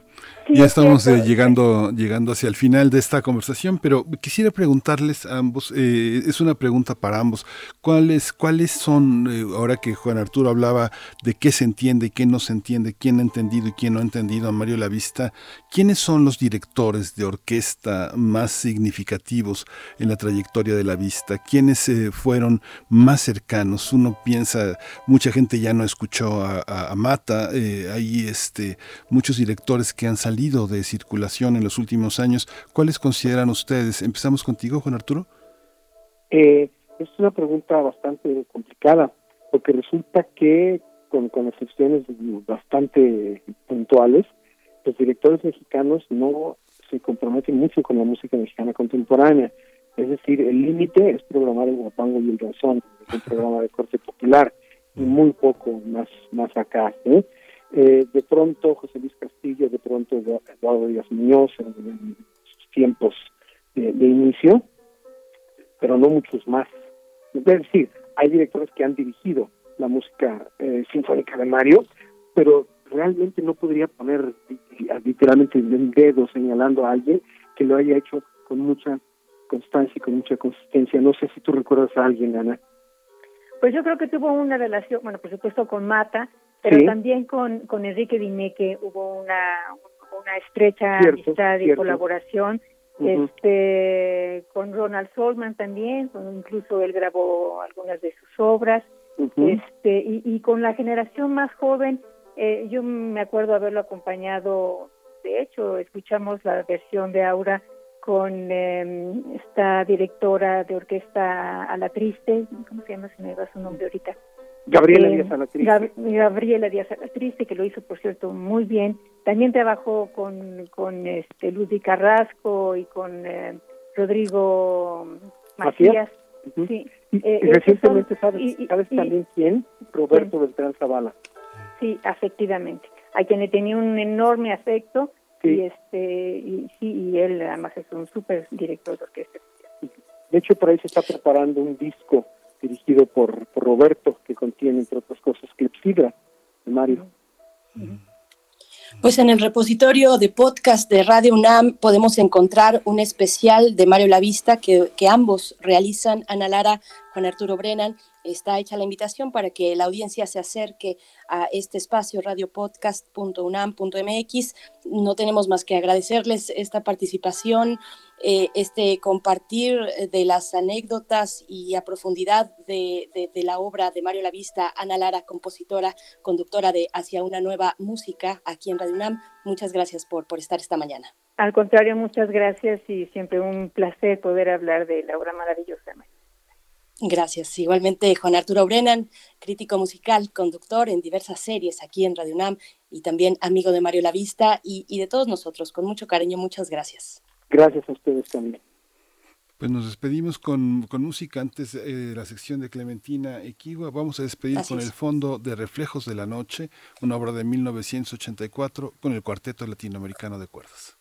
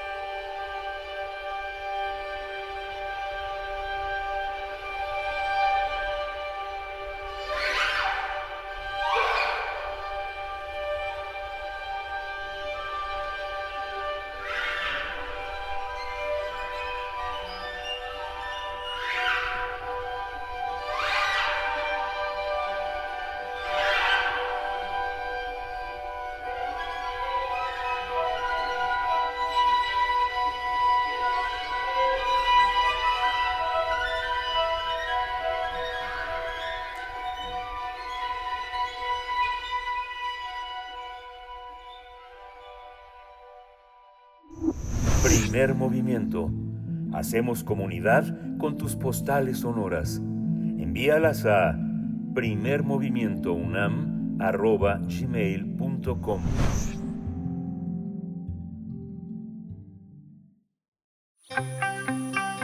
Biosfera en equilibrio.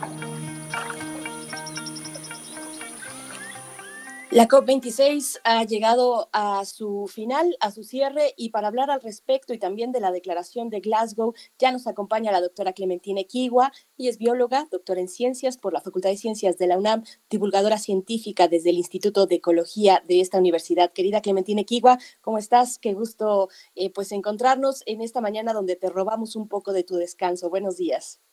Buenos días. Pues sí, este, lo que pasa es que el, el sábado fue un día intenso en las negociaciones en Glasgow. El, la edición 26 inició con lo que explícitamente se llamaba una urgencia climática y terminó un día después de lo planeado sin lo que parece fuera un éxito rotundo.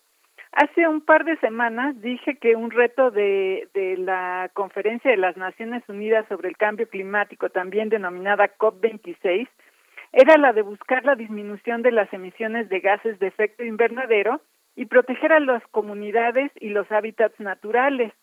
Un logro de esta COP para mantener eh, la meta de no pasar 1.5 grados centígrados fue la firma del acuerdo Acción por los Bosques y el Uso del Suelo, cuyo objetivo es detener la deforestación para 2030. Según el comunicado de prensa de la oficina del primer ministro británico, este acuerdo, al momento de ser firmado, eh, era de 100 países que representaba el 85% de los bosques del mundo. Acción por los bosques y el uso del suelo contará con un financiamiento de más de 12 mil millones de dólares para proteger y restaurar los bosques. México y otros países se adherieron después. Al final de la COP fueron 130 países los signatarios y se amplió la protección a más del 90% de los bosques del planeta. La acción por los bosques será apuntalada por la década de la restauración que inició oficialmente en junio de este año, promovida por el Programa de las Naciones Unidas para el Medio Ambiente o PNUMA. En la guía para la restauración de los ecosistemas degradados del PNUMA Se explica que restaurar consiste en devolverle la vida a los ecosistemas degradados y darles un espacio en la naturaleza para recuperarse. En algunos casos se promoverán cambios en métodos de labranza para darle oportunidad a las tierras de recuperarse. A diferencia de la restauración, la reforestación, que es lo que conocemos más, eh, más comúnmente, no es muy conveniente porque un alto porcentaje de los arbolitos sembrados mueren antes de llegar a la etapa adulta, cuando es mayor su capacidad de retener carbono. Un problema frecuente de las campañas de reforestación es que se utilizan especies que no son adecuadas para los ecosistemas en donde se siembran. Los árboles que mueren durante la reforestación acaban siendo contraproducentes porque también se convierten en fuentes de emisiones de gases de efecto de invernadero. Esto es eh, muy importante y ojalá en, en, nuestros esfuerzos nacionales se dé prevalencia a estas campañas de, restauración en lugar de reforestación. Durante la COP26 también se acordó reducir las emisiones de gas metano en un 30%. Esta iniciativa ha sido ratificada hasta ahorita por 100 países. El metano es un gas de efecto invernadero más potente que el dióxido de carbono y se produce durante diversos procesos de producción y por la degradación de los ecosistemas. Los sistemas de crianza de ganado son un ejemplo de estas fuentes de emisiones de metano. Otras fuentes son los rellenos sanitarios, los que simplemente denominamos basureros, como ciudadanos, una manera de contribuir a disminuir, estas emisiones es consumiendo menos carne y reduciendo nuestros desechos. El punto polémico de la COP fue el Pacto Mundial de Glasgow, que en su versión original comprometía a los países a detener las emisiones producidas por la quema de carbón para generar energía. En el último momento, China y la India solicitaron al Pleno de la Asamblea un cambio de lenguaje en el documento que implicaba sustituir la palabra detener por disminuir gradualmente. En su página de Internet, los organizadores de la vigésimo sexta edición de la Conferencia de las Partes explican que después de la modificación, el Pacto Mundial de Glasgow fue avalado por casi 200 países. Debo resaltar que aunque el Pacto de Glasgow fue firmado por los asistentes a la COP, los eh, representantes de los países más vulnerables al cambio climático no se quedaron callados y reaccionaron por la inesperada modificación en el texto. Por ejemplo, el representante de la delegación de Fiji externó su preocupación de que no hay claridad en lo que significa la disminución gradual para mantener viable la meta de 1.5 grados, resaltando que no hay metodología para medir esta disminución gradual del carbón. Al final, Alok Sharma, el presidente de la COP26, dijo, podemos decir con credibilidad que hemos mantenido vivos los 1.5 grados, pero su pulso es débil y solamente sobrevivirá si mantenemos nuestras promesas y traducimos los compromisos en acciones rápidas. Queda pendiente que más de 200 países, incluyendo México, revisen y fortalezcan sus planes para reducir sus emisiones eh, las que se denominan en inglés NDS para 2030. Y creo que debemos estar atentos al avance de estas iniciativas porque, como dijo Alok Sharma, el pulso es débil. Pues sí, es. es. muy interesante toda esta, toda esta definición, porque bueno, finalmente el que se haya alargado un día más fue muy significativo por la cantidad de, presiones. Ah, sin duda estamos asistiendo a una aurora, a una aurora de un mundo, de un mundo nuevo. No sé si este va, va a ganar lo que consideramos cristianamente el bien, o si justamente el, el dinero y la voracidad van a ser la, la, este, la moneda de cambio de lo que viene en este siglo, Clementina.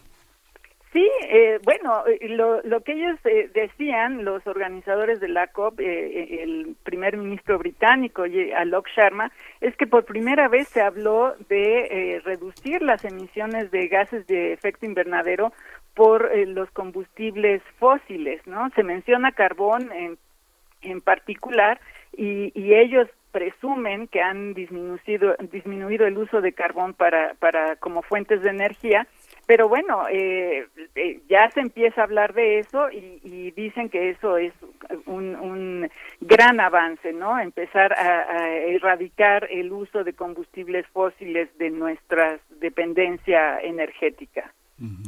Pues sin duda seguiremos hablando en este espacio contigo, querida Clementina Kiwa, y también en otros que proponemos en Primer Movimiento y en Radio UNAM, hablando de los resultados de, esta cumbre, de los pendientes de Glasgow, de las controversias entre los distintos países, pues que tuvieron lugar en estos días de la cumbre mm, de la COP26. Te agradecemos como siempre, querida Clementina Kiwa, y nos encontramos en ocho días. Claro que sí, y como siempre les recuerdo que nos escuchen en nuestro programa Habitare hoy a las 4 de la tarde. Muy bien, estaremos ahí en esta cita, aquí en Radio UNAM a las 4 de la tarde, Habitare. Gracias, Clementina Equigua. Nosotros nos estamos despidiendo ya. Les invitamos a permanecer aquí en Radio UNAM. Xochicóscatl en unos momentos llega a estas frecuencias universitarias. Miguel Ángel, nos vamos ya. Ya nos vamos. Esto fue Primer Movimiento. El mundo desde la universidad. Radio UNAM presentó Primer Movimiento, El Mundo desde la Universidad, con Berenice Camacho y Miguel Ángel Quemain en la conducción, Frida Saldívar y Violeta Berber, producción, Antonio Quijano y Patricia Zavala, noticias, Miriam Trejo y Rodrigo Mota, coordinadores e invitados, Tamara Quirós, redes sociales, Arturo González y Socorro Montes, operación técnica. Servicio Social, Lisette Pérez e Iván Chavarría. Locución, Tessa Uribe y Juan Stack. Quédate en sintonía con Radio UNAM. Experiencia sonora.